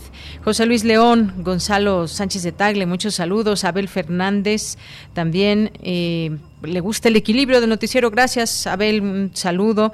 Y también dice, por otra parte, dice, no estoy de acuerdo con el comentarista que habla de los medios, pero esa es la discrepancia y la libertad de expresión. Recordemos las millonadas que poseen Reforma, el Universal Televisa, etcétera. Gracias, que no se compara al gasto en este gobierno. Gracias, Abel, por tu comentario. Marta Barbiux también. Rosario Durán dice, por poco no alcanzamos a Temoris, pero sí lo alcanzaron. Muchas gracias. Andrea Esmar también. Buen día, buenas tardes. Gracias aquí por su presencia. Y llegando, llegó barriendo al programa también David Castillo hace unos, hace ya un poco más de una hora. Eh, gracias a Guerrero, a Claudia, a México Nidpis, a eh, Roberto Quirós, Salvador Merina, Lisbeth Quirós también, muchas gracias, a Miguel eh, Vázquez también, a Verónica Ortiz Herrera, a Ilis Ramírez, eh, también a Hernán Garza, Luis Pablo del Ángel, Abimael. Muchas gracias a todos ustedes que se están comunicando con nosotros. Eh, Desiré también, muchas gracias. Eh, Paloma G. Guzmán.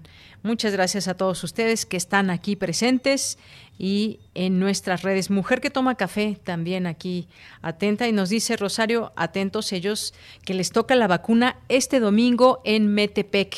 Pues qué bueno Rosario, que les vaya muy bien a toda la familia con esta primera dosis de la vacuna allá en Metepec. Muchas gracias a todos los que nos escriben.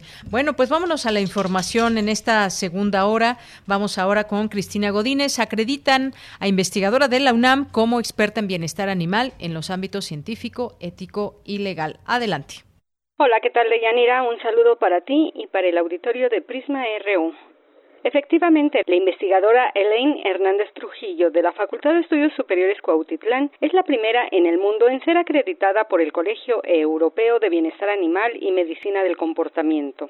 La experta en cuidado animal expresó el honor por pertenecer al grupo de miembros en el tema de bienestar animal. Escuchemos. A mí me exigieron particularmente escribir 160 reportes en casos clínicos que tuviera que documentar a lo largo de mi formación de este programa que es de, mínimo cuatro años, como cuatro o cinco años es el tiempo promedio. Yo lo pude hacer porque al mismo tiempo estaba haciendo mi programa de doctorado en la Universidad de Guelph en Canadá. Entonces al mismo tiempo que hacían mi residente de bienestar animal, estaba haciendo mi otro programa de residencia clínica, entonces encontré la, la, armonía para poder llevar las dos cosas al mismo tiempo, pues no fue sencillo, ¿no? Entre eso lo que había dicho, eh, a mí me exigieron ciertas cosas que a otros eh, residentes no, por el hecho de que yo estudié en un país no europeo, y eso no fue algún un obstáculo, fue solo una pequeña montañita que tuve que superar con mucho esfuerzo, pero lo tuve que realizar y, y se logró. Para certificar a sus integrantes, además de un currículum con aportaciones al área, esta institución, creada en 2015, aplica pruebas rigurosas que incluyen la realización de una residencia, cursar materias y exámenes escritos y orales,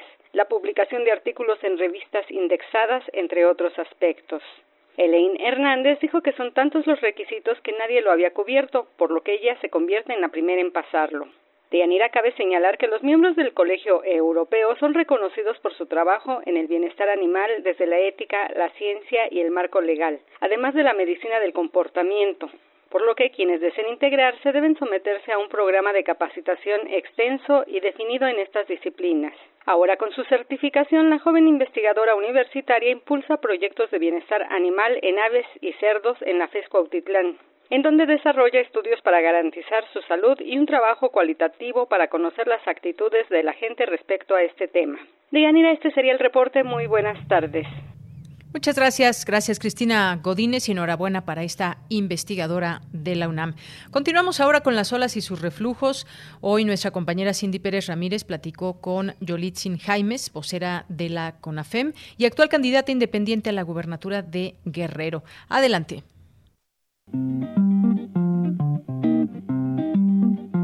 Las olas, y sus reflujos.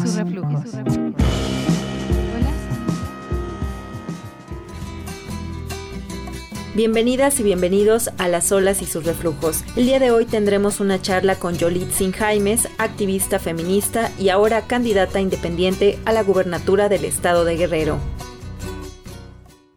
Hace unas semanas platicamos en este espacio del caso Félix Salgado Macedonio y su postulación a un cargo de elección popular pese a las denuncias de abuso sexual en su contra. Como respuesta a esta acción del partido Morena y para tener una opción digna para las mujeres guerrerenses, la colectiva nacional feminista Ningún Agresor en el Poder propuso al activista Yolitzin Jaimes Rendón para encabezar un autogobierno feminista.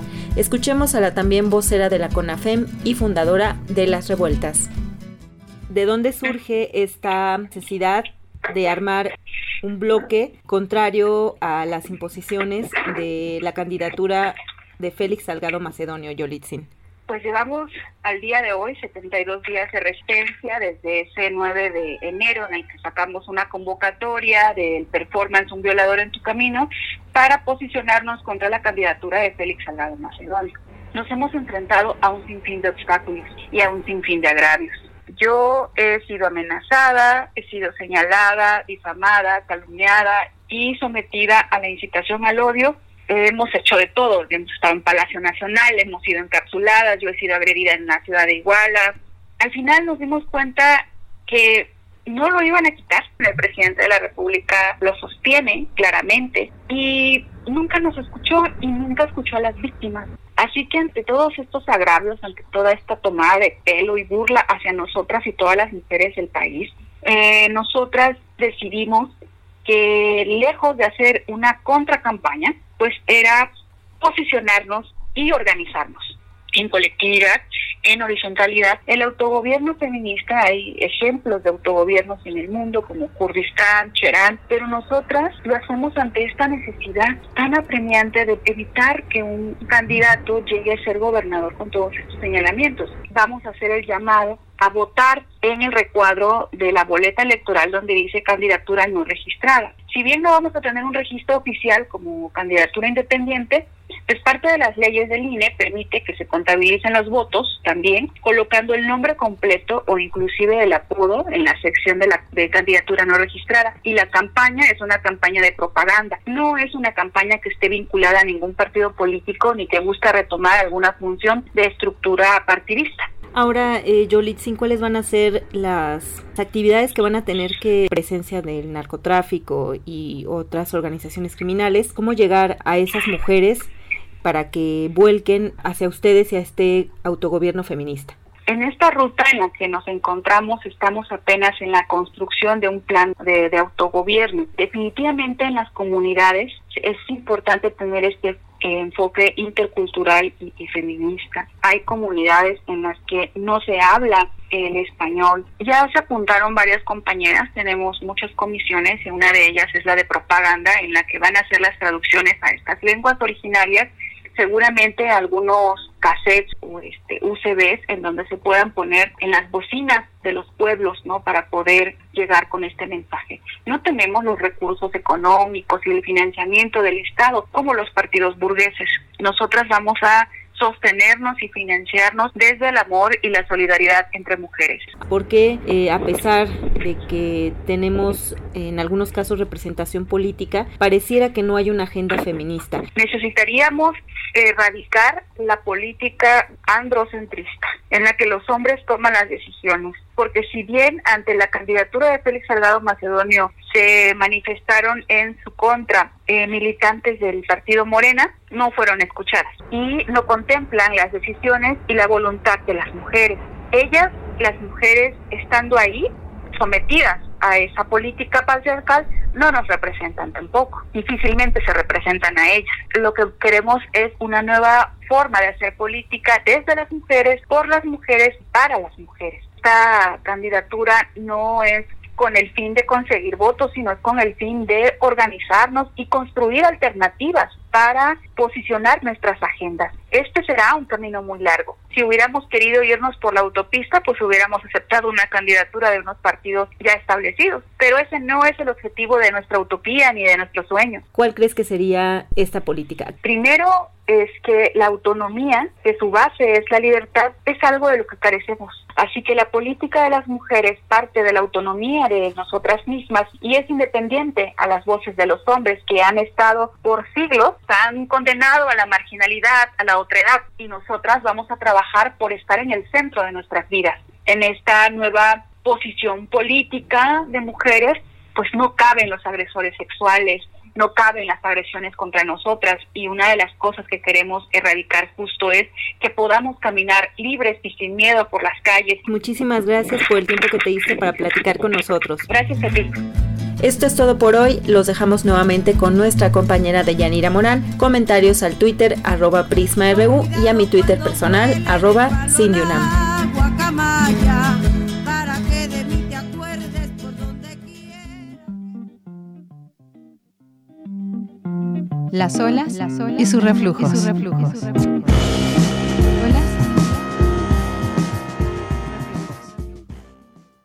Bien, continuamos, continuamos ahora, eh, antes de pasar con lo internacional, pues se confirma ya que el INE, el INE retiró la candidatura de Félix Salgado Macedonio, la información de última hora. Nos vamos a las breves internacionales con Ruth Salazar. Internacional RU. La Unión Europea y el Reino Unido se comprometieron a cooperar para tratar de poner fin a la guerra de las vacunas, después de una jornada de advertencias y amenazas cruzadas tras descubrirse 29 millones de dosis de AstraZeneca escondidas en Italia. Un estudio en aguas residuales de la ciudad de Florianópolis confirmó que el virus de la COVID-19 circulaba en Brasil libremente y desapercibido un mes antes de los primeros casos oficiales de coronavirus en la ciudad china de Wuhan. Venezuela rechazó las vacunas de AstraZeneca que iba a recibir a través del mecanismo COVAX de la Organización Mundial de la Salud. El presidente Nicolás Maduro aseguró que esas vacunas no cruzarán las fronteras del país. Según la vicepresidenta Delcy Rodríguez, la negativa se debe a los efectos secundarios del medicamento. No va a entrar ninguna vacuna al país, ni debe ser enviada que no haya sido autorizada por nuestros institutos científicos nacionales. Desde este jueves 25 de marzo, cerca del 70% de los 19 millones de chilenos vivirán de nuevo bajo un confinamiento estricto. Para muchos se acercan los permisos de salida los fines de semana y se mantiene el toque de queda a las 22 horas. Con el 15% de la población que ya ha recibido dos dosis de la vacuna, Chile es uno de los países del mundo que más vacunas ha aplicado en proporción de su población. El chileno Juan Carlos Cruz participará en la Comisión Pontificia para la Protección de los Menores, que asesora al Papa Francisco para luchar contra los abusos sexuales en la Iglesia Católica. En 2010, Cruz y otras personas hicieron públicas las denuncias de abusos sexuales y psicológicos contra el respetado y carismático sacerdote chileno Fernando Caradima. Denuncias que fueron al inicio ignoradas y desestimadas por los dirigentes de la Iglesia chilena. La represión policial en las protestas contra el golpe de Estado en Myanmar han dejado al menos 286 muertos, según relata el último parte de la Asociación de Ayuda de los Presos Políticos.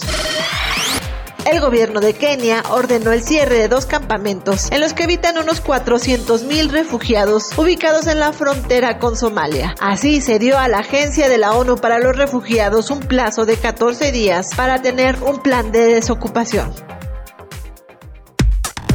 Relatamos al mundo. Relatamos al mundo. Son las 2 de la tarde con 24 minutos y hay un tema también que queremos tocar con ustedes. Al inicio lo decíamos y tiene que ver con que México podría contar antes de que termine el año con una vacuna mexicana contra COVID-19. Lo dio a conocer la Secretaría de Salud antes de que termine este año. Se podría contar con esta vacuna desarrollada por científicos mexicanos, lo dijo el secretario de Salud, Jorge Alcocer Varela, al inaugurar hace unos días de manera virtual la primera reunión ordinaria del Consejo Nacional de Salud. Y pues bueno, vamos a entrevistar, ya está en la línea telefónica, nos da mucho gusto recibirla, a la doctora Tere García Gasca, que es rectora de la Universidad Autónoma de Querétaro, porque es precisamente pues eh, en Querétaro donde se da a conocer esta información. Doctora, bienvenida, muy buenas tardes. Deyanira, muy buenas tardes, muchas gracias a ti, a tu auditorio, aquí a la orden. Muchas gracias, doctora. Bueno, pues uno de estos esfuerzos de los varios que hay en México y que va muy avanzado es el de la vacuna de la Universidad Autónoma de Querétaro, que está teniendo buenos resultados para poder avanzar en los ensayos clínicos. Cuéntenos, por favor, sobre esta vacuna que hay que eh, reconocer un esfuerzo enorme de parte de todos los participantes y las fases por las que pasa una vacuna. Claro, gracias. Sí, mira, la vacuna inició hace un año eh, desde el diseño, es una vacuna proteínica, una proteína recombinante. Inició hace un año con, con, pues obviamente con las primeras etapas, la producción propiamente de la vacuna, pruebas en animales que hemos ya realizado de seguridad, de inmunogenicidad, de toxicidad.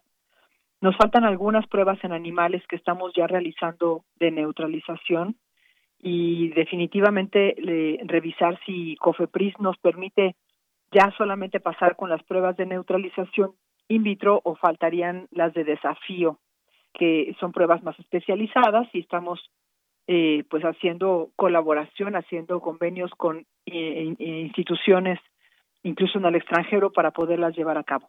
En eso estamos, somos siete proyectos vacunales actualmente en México, siete proyectos que se están llevando a cabo por diferentes instituciones, entre ellos la UNAM. Y en este caso, pues todos estamos más o menos en el mismo punto. Nosotros solamente debemos terminar ya con las pruebas que nos faltan en animales para poder solicitar a COFEPRIS que se evalúen los resultados y nos autoricen las pruebas de fase 1 y fase 2 en humanos, que son las que necesitamos llevar este año para poder tener datos contundentes que permitan que la vacuna pueda pasar a fase 3 si es el caso. Muy bien, pues esto yo decía son muy buenas noticias para México, el que pueda tener su propia vacuna. Hay otros esfuerzos, siete proyectos que usted bien menciona.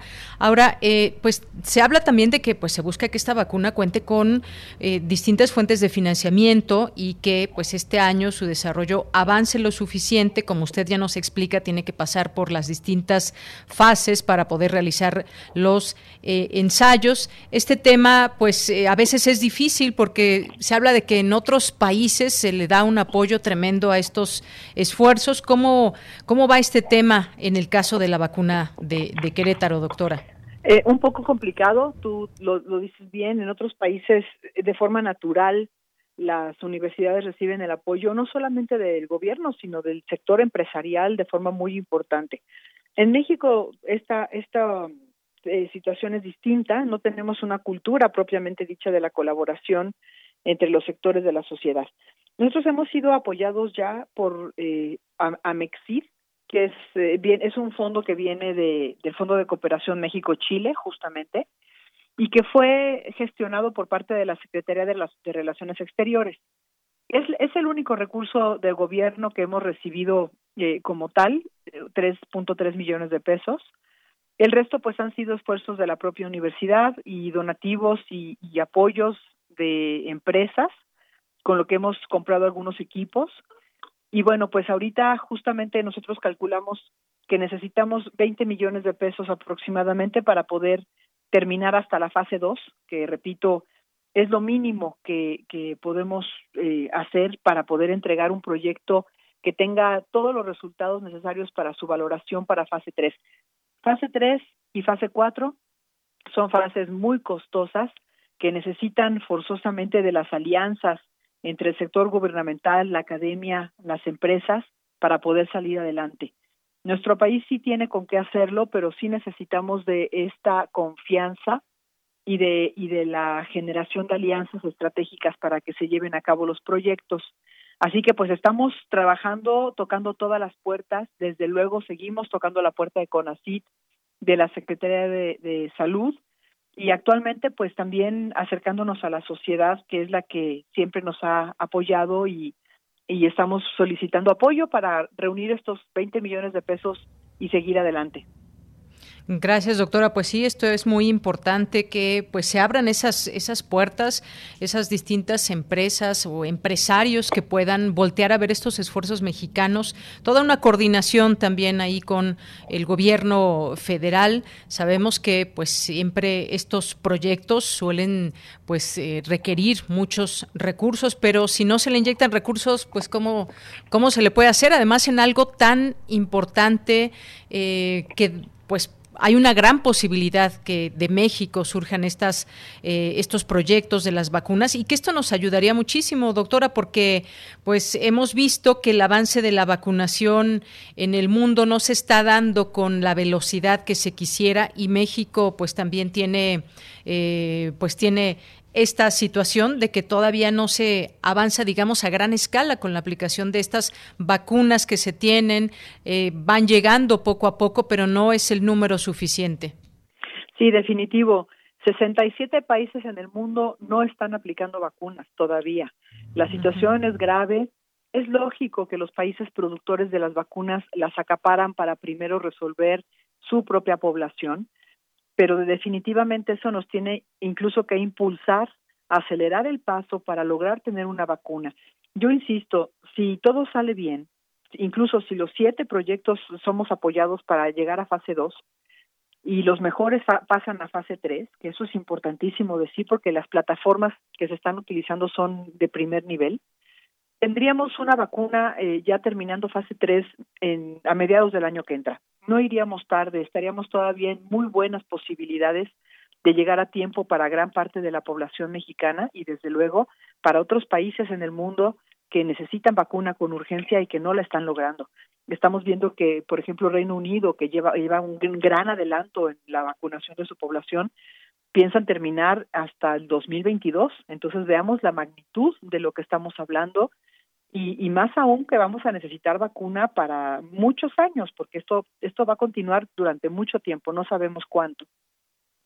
Exacto, eh, no se tienen fechas eh, específicas y, bueno, pues está por otra parte también, eh, como usted bien nos decía, que terminen estas pruebas y fases y cómo después de esto, todavía falta un proceso porque pues se tiene que distribuir, se tiene que pues eh, ser parte de todo de esta eh, pues trabajo que hay desde el gobierno para ver dónde se mandan estas vacunas, todo, toda la parte logística también, que es parte pues del término final de las vacunas, el que ya se puedan aplicar. Entonces estamos ante pues la posibilidad de que puedan ser meses. Se hablaba de que este año se cumpliría desde su punto de vista esta posibilidad de que se tenga este año.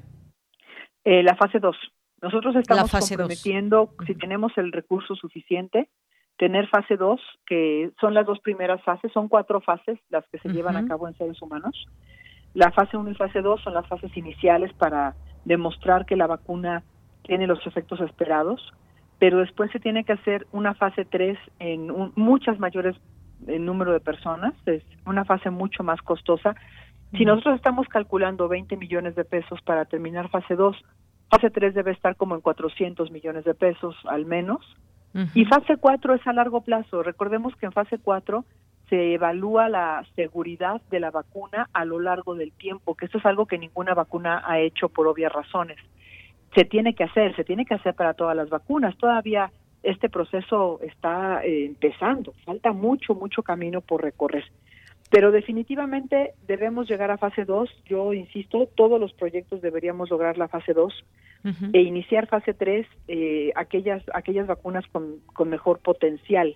Nosotros tenemos mucha confianza en nuestra, en nuestra propuesta. Es una vacuna de muy buena plataforma. El doctor Juan Joel Mosqueda, quien es el responsable técnico, tiene 20 años de experiencia en esta plataforma de vacunas y los resultados que hemos obtenido son muy alentadores. Entonces creemos que tenemos una muy buena opción, pero necesitamos ir cumpliendo con todas las etapas para poder, eh, pues obviamente, entregar los resultados y que podamos ir avanzando a la siguiente etapa.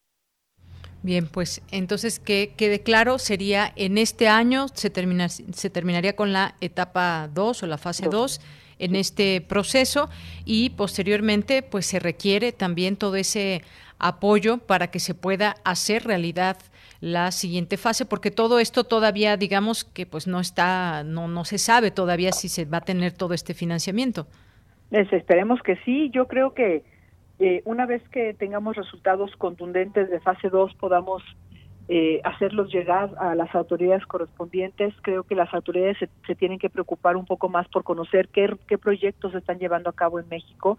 Yo conozco cinco y los cinco son de excelente calidad. No le pedimos de verdad nada a nadie. Basta recordar que México hace 80 años era líder mundial en la producción de vacunas. Todo eso lo perdimos y, y bueno, pues lo podemos recuperar. Pero sí necesitamos de la sensibilidad y del acercamiento de las autoridades que entiendan que en las universidades estamos preparados para dar respuesta a este tipo de situaciones y que tenemos mucho talento que, pues, que obviamente está al servicio de la sociedad. Yo creo que si todo sale bien, de Yanira, podríamos tener una vacuna funcional el próximo año, una vacuna mexicana, y esto desde luego nos va a dar seguridad, nos va a dar suficiencia y vamos a poder apoyar también en otros en otros espacios del mundo. Así es, doctora. Y qué bueno que usted menciona esta parte porque eh, estas vacunas y estos distintos proyectos que se desarrollan en México, entre ellas esta de la Universidad Autónoma de Querétaro, pues cuentan con todos los procesos específicos, claros y la calidad para que eh, puedan ser aplicadas en su momento estas vacunas y que la gente confíe también en estos esfuerzos mexicanos. Sí, empezar a acostumbrarnos de nueva cuenta a que tenemos eh, mucho talento mexicano. Hoy es la vacuna, mañana podría ser otro tema, pero realmente tenemos mucho talento en México y necesitamos simplemente el poder pasar al siguiente nivel con la confianza de, de nuestras autoridades. Muy bien, pues doctora, me ha dado mucho gusto platicar con usted, que haya estado aquí en los micrófonos de Radio UNAM en el programa Prisma RU para hablarnos de este tema, de esta vacuna contra COVID-19, un esfuerzo que desarrolla la Universidad Autónoma de Querétaro eh, y pues bueno, usted al frente como rectora de esta universidad. Muchas gracias. Deyanira, muchas gracias a ustedes, a toda la comunidad universitaria. Un fuerte abrazo. Igualmente para usted. Hasta luego, doctora. Hasta luego. Bien, pues muchas gracias a la doctora que nos permitió conocer un poco más de, de pues, de primera eh, de primera mano, pues esta información y en el momento y en el proceso que se va del desarrollo de esta vacuna.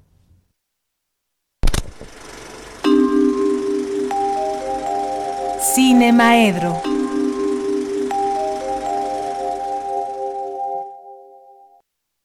Bien, pues doy la bienvenida al maestro Carlos Narro, que ya está por aquí. ¿Cómo estás, Carlos? ¿Me escuchas, Carlos? Muy contento. Y Carlos. Siempre, siempre lo sabes, me da mucho gusto este, platicar con contigo, platicar con el auditorio de Radio UNAM. pues gracias, Carlos. Y, eh, en primer lugar, recibe un abrazo, recibe un abrazo por tu cumpleaños. Ay, muchas gracias. Espero que la estés pasando muy bien y que pues nos hables ahora en tu sección de cine.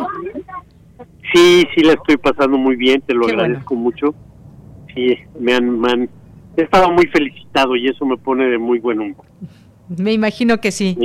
pues cuéntanos. Me pone de muy buen humor el Ticunami, tú lo sabes. Sí, yo lo sé. bueno, pues ha continuado el este el, el festival ya se acerca, ya está en la recta final, ya vamos a tener muy pronto conocimiento de quiénes fueron los que ganaron las las distintas secciones en concurso.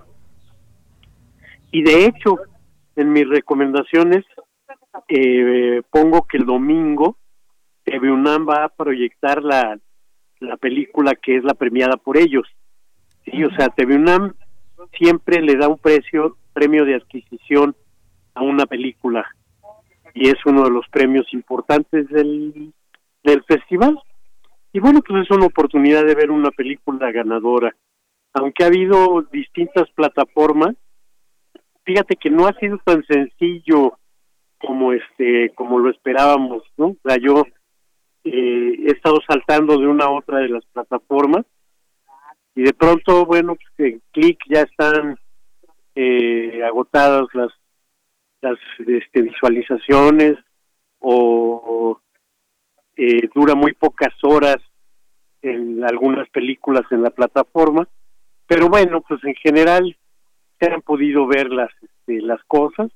Esta noche también se podrá ver un programa de cortometrajes de la sección eh, aciertos en este en TV UNAM y pues se ha continuado la, la, la yo me concentré en Simon Yang la retrospectiva que me pareció verdaderamente fabulosa ¿no? la posibilidad de conocer la obra completa de un de un autor que tiene tanta importancia en este momento un, un autor contemporáneo y que pues es celebrado por todos lados, ¿no?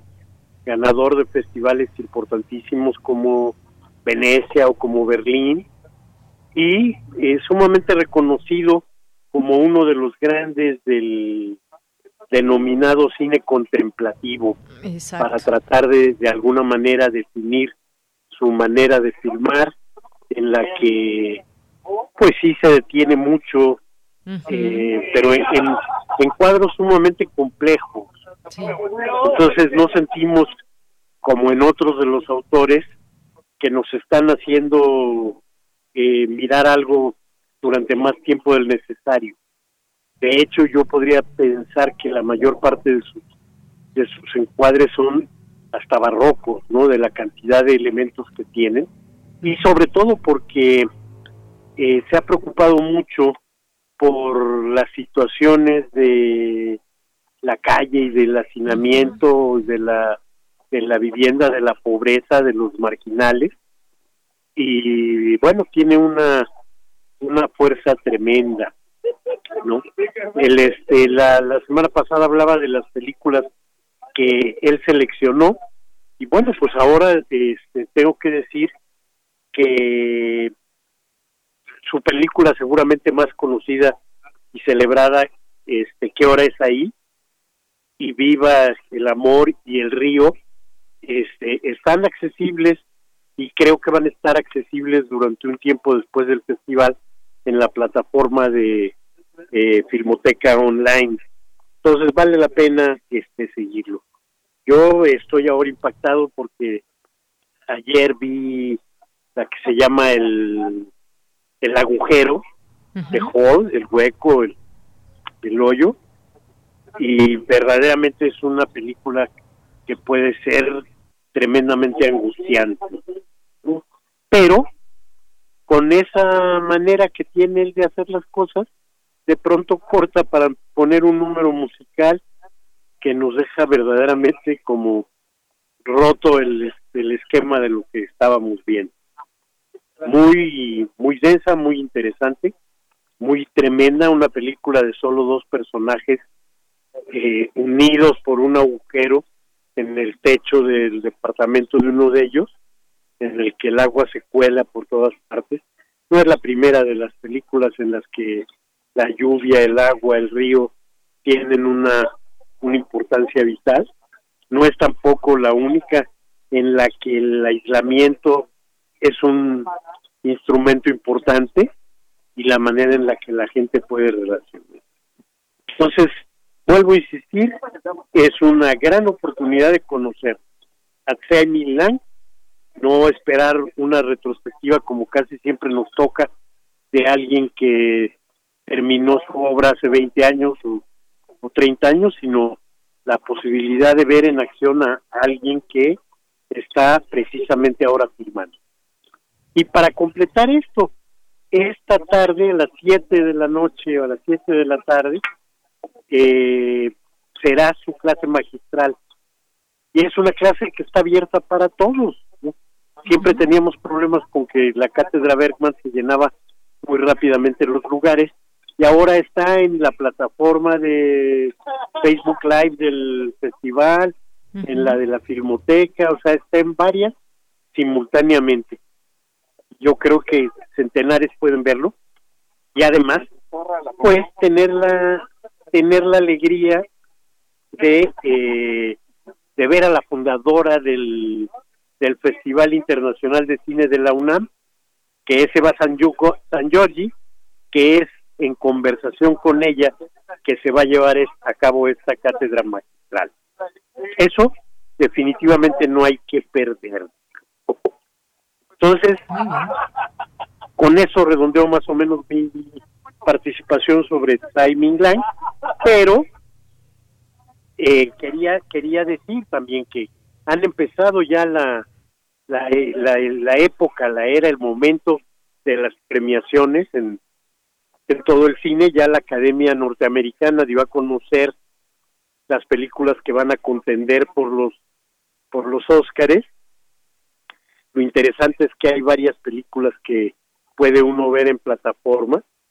Cuando menos hay tres películas que están en plataforma que son sumamente interesantes. Estará Mank, dirigida por David Fincher, y después nos vamos a encontrar con que las otras seis películas que estarán peleando por el Oscar a Mejor Película, eh, nos vamos a encontrar con nombres muy nuevos que debutan por primera vez en esta pelea por los Oscars, que son eh, Judas y el Mesías Negro de Shaka King, eh, Sound of Metal de Darius Marder. En esta, por ejemplo, hay que hay que hacer notar que el, el- la nominación para sonido va a ir para mexicanos, para gente que está trabajando en el cine mexicano.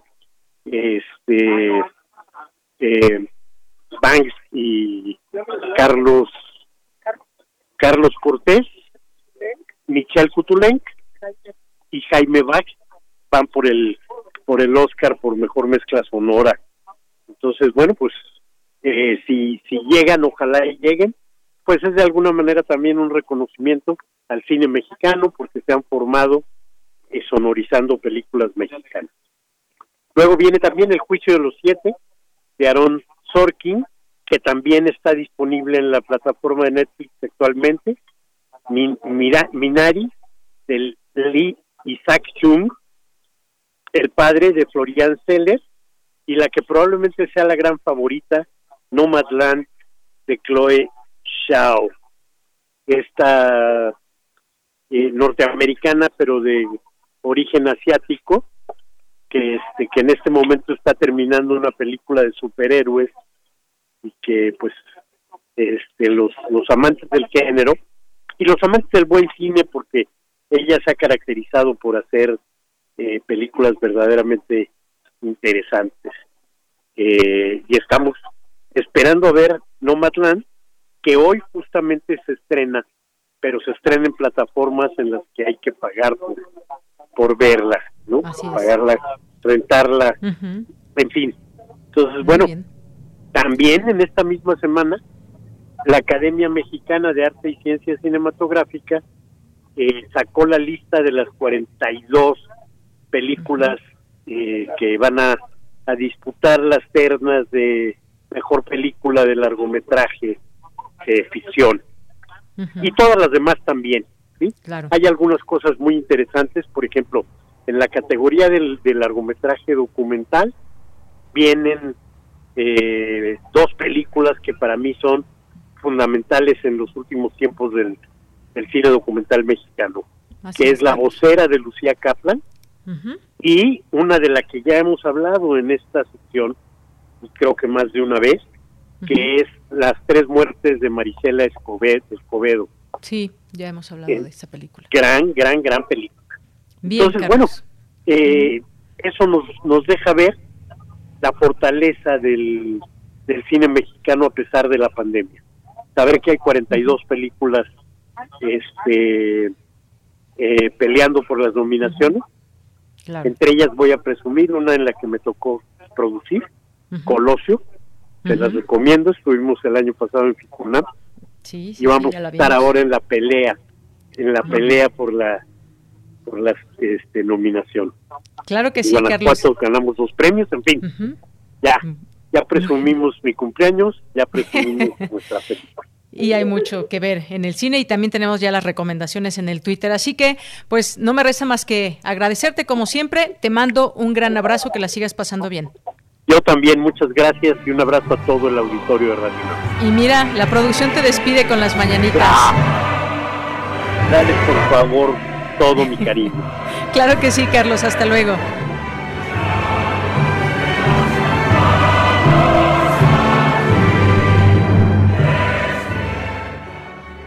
Porque tu opinión es importante, síguenos en nuestras redes sociales, en Facebook como Prisma RU y en Twitter como arroba PrismaRU.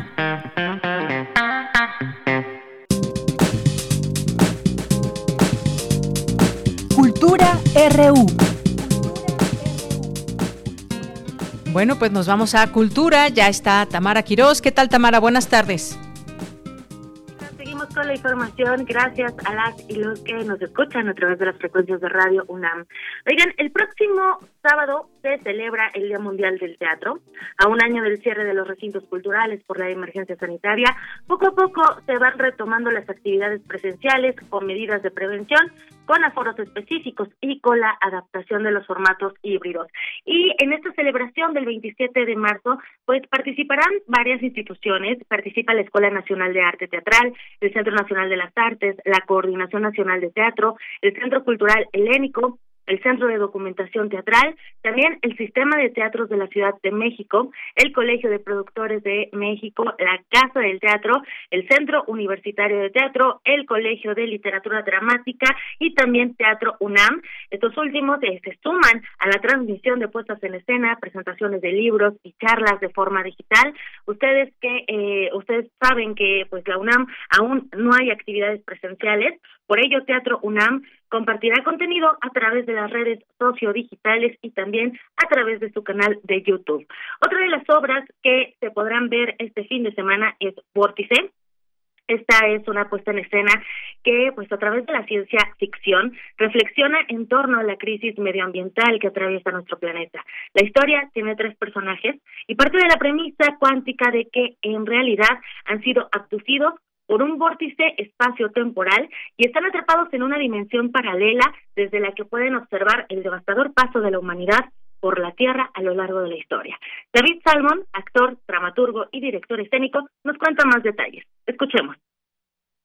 parte de una construcción ficticia que consiste en, eh, en imaginar que tres aviadores muy importantes en la historia que han sido Amelia Earhart, la gran piloto norteamericana, la primera en cruzar el Océano Atlántico en un aeroplano, Roald Amundsen, el explorador noruego, que fue el primero en alcanzar el Polo Norte y el Polo Sur, y Antoine de Saint-Exupéry, el autor del famosísimo Principito. En realidad, los tres tienen la casualidad de haber desaparecido en vuelo, históricamente, esto sí es historia, y nosotros ahí con lo que jugamos, con la ficción, es que creamos nuestra especie de triángulo de las Bermudas. La obra se ubica en tres tiempos distintos, ¿no? El primero que es el tiempo de este vórtice, que es un tiempo finalmente sin tiempo, ¿no? Porque pues es un limbo, es, una realidad paralela, entonces que no responde a las leyes naturales del tiempo y el espacio. Paralelamente, la obra sucede en México en el año 2068, en una época en la cual ya el aire exterior no puede ser respirado por los seres humanos. Eh, el calentamiento global ya ha tenido efectos devastadores sobre nuestro planeta. Y el tercer tiempo es el año 3049, que está siendo representado a través de la trayectoria de un astronauta que está gravitando en el espacio, que fue expulsado por un meteorito cuando estaba tratando de reparar el aspa de enfriamiento de su nave espacial. Él es un habitante de las estaciones interestelares en Marte. Ya en esta época, en el 3049, los seres humanos ya no viven en el planeta Tierra, tienen el recuerdo del mismo y a partir de ahí lanza una serie serie de reflexiones sobre justamente lo que ha sido nuestro actuar en este hermoso planeta azul. Vórtice inicia temporada hoy a las 7 de la noche en el Teatro Julio Castillo del Centro Cultural del Bosque y estará jueves, viernes y sábado a las 7 de la noche y el domingo a las 6 de la tarde hasta el 18 de abril. Jueves y viernes santo no hay función y por supuesto hay medidas sanitarias. Escuchemos a David Salmón nuevamente. Por supuesto, eh, el INBA está aplicando estrictas medidas sanitarias en absoluto respeto ¿no? de todo lo que ha sido estipulado por las autoridades sanitarias. Entrarán al Teatro Julio Castillo lo, hasta el momento el 20% del aforo, entonces eh, habrá mucha distancia en un teatro tan grande de mil butacas entre las personas. Los actores estamos bastante distanciados de ellos también. Todo será absolutamente respetado y creo que todos necesitamos empezar a respirar nuevamente, aunque sea todavía a través de las mascarillas. Respirar es decir, asistir, estar presente en acontecimientos humanos, artísticos, sociales de reencuentro entre las personas, como lo es fundamentalmente el teatro, si no queremos eh, terminar de resecarnos como una planta a la cual le falta agua. Otra de las puestas en escena que inicia en temporada es Texas, Texas. Esta obra regresa a los escenarios, al escenario del Teatro El Milagro, que veremos, pues los personajes profundizan en el sentido de la vida a través de sus emociones y de sus propios demonios, como la soledad y la depresión, eh, estos síntomas o estos padecimientos tan presentes en la humanidad del siglo XXI, sobre todo en esta época de pandemia donde el encierro y el miedo a la muerte están muy presentes. Olinda Larralde es actriz y traductora de la obra y nos platica eh, respecto a la adaptación de Texas, Texas.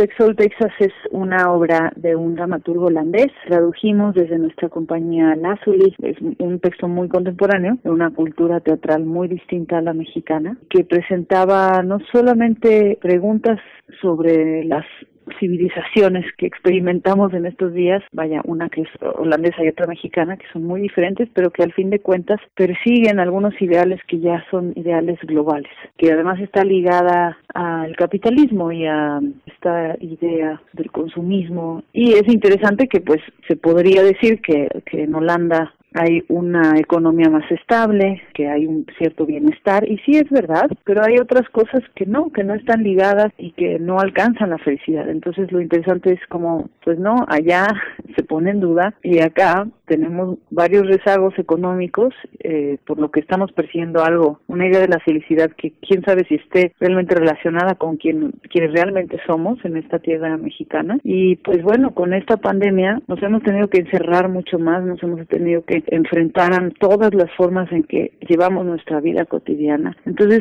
como es una obra muy poética, toma muchos otros sentidos que antes no, no estaban tan a la mano. Es una delicia volver a trabajar porque el arte es esencial para el ser humano y no solo para quienes lo hacen, sobre todo para los que lo miran. Y a veces creo que se olvida se olvida que es un derecho esencial del ser humano y que hay que defenderlo. Por supuesto que hay que tener cuidado en la pandemia. Estamos llevando muchas medidas sanitarias.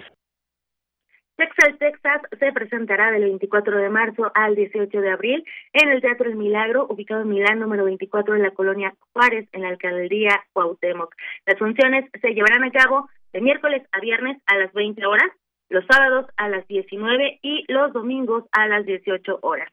También en el marco del próximo Día Mundial del Teatro, el sábado 27 de marzo a las 18 horas en el Teatro Helénico, se presentará el libro Breve Intermedio, El arte escénico en tiempos de pandemia, de Santiago Manuel Fernández.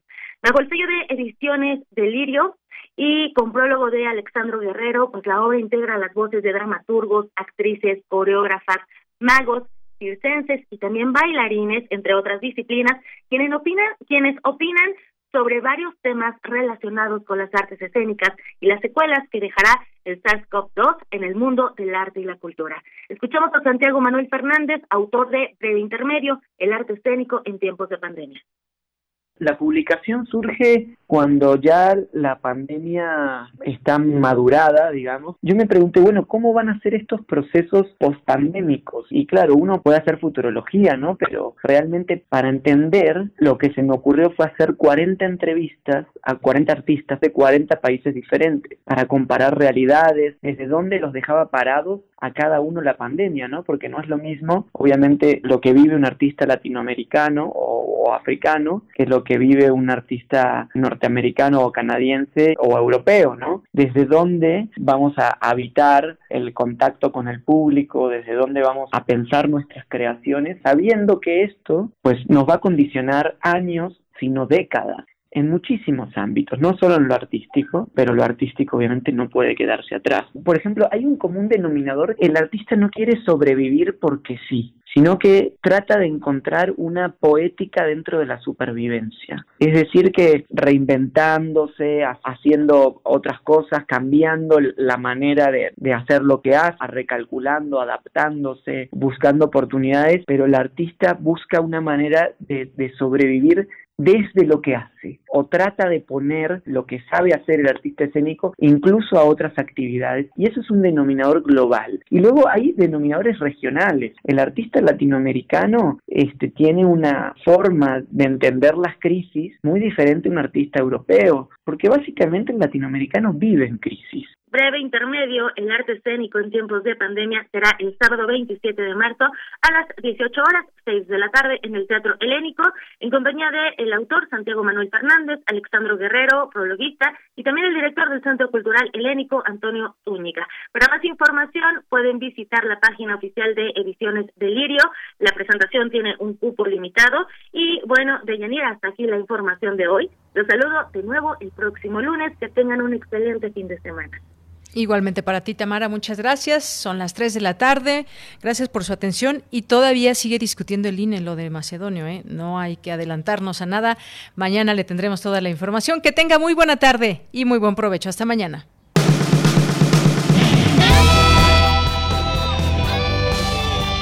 Prisma RU. Relatamos al mundo.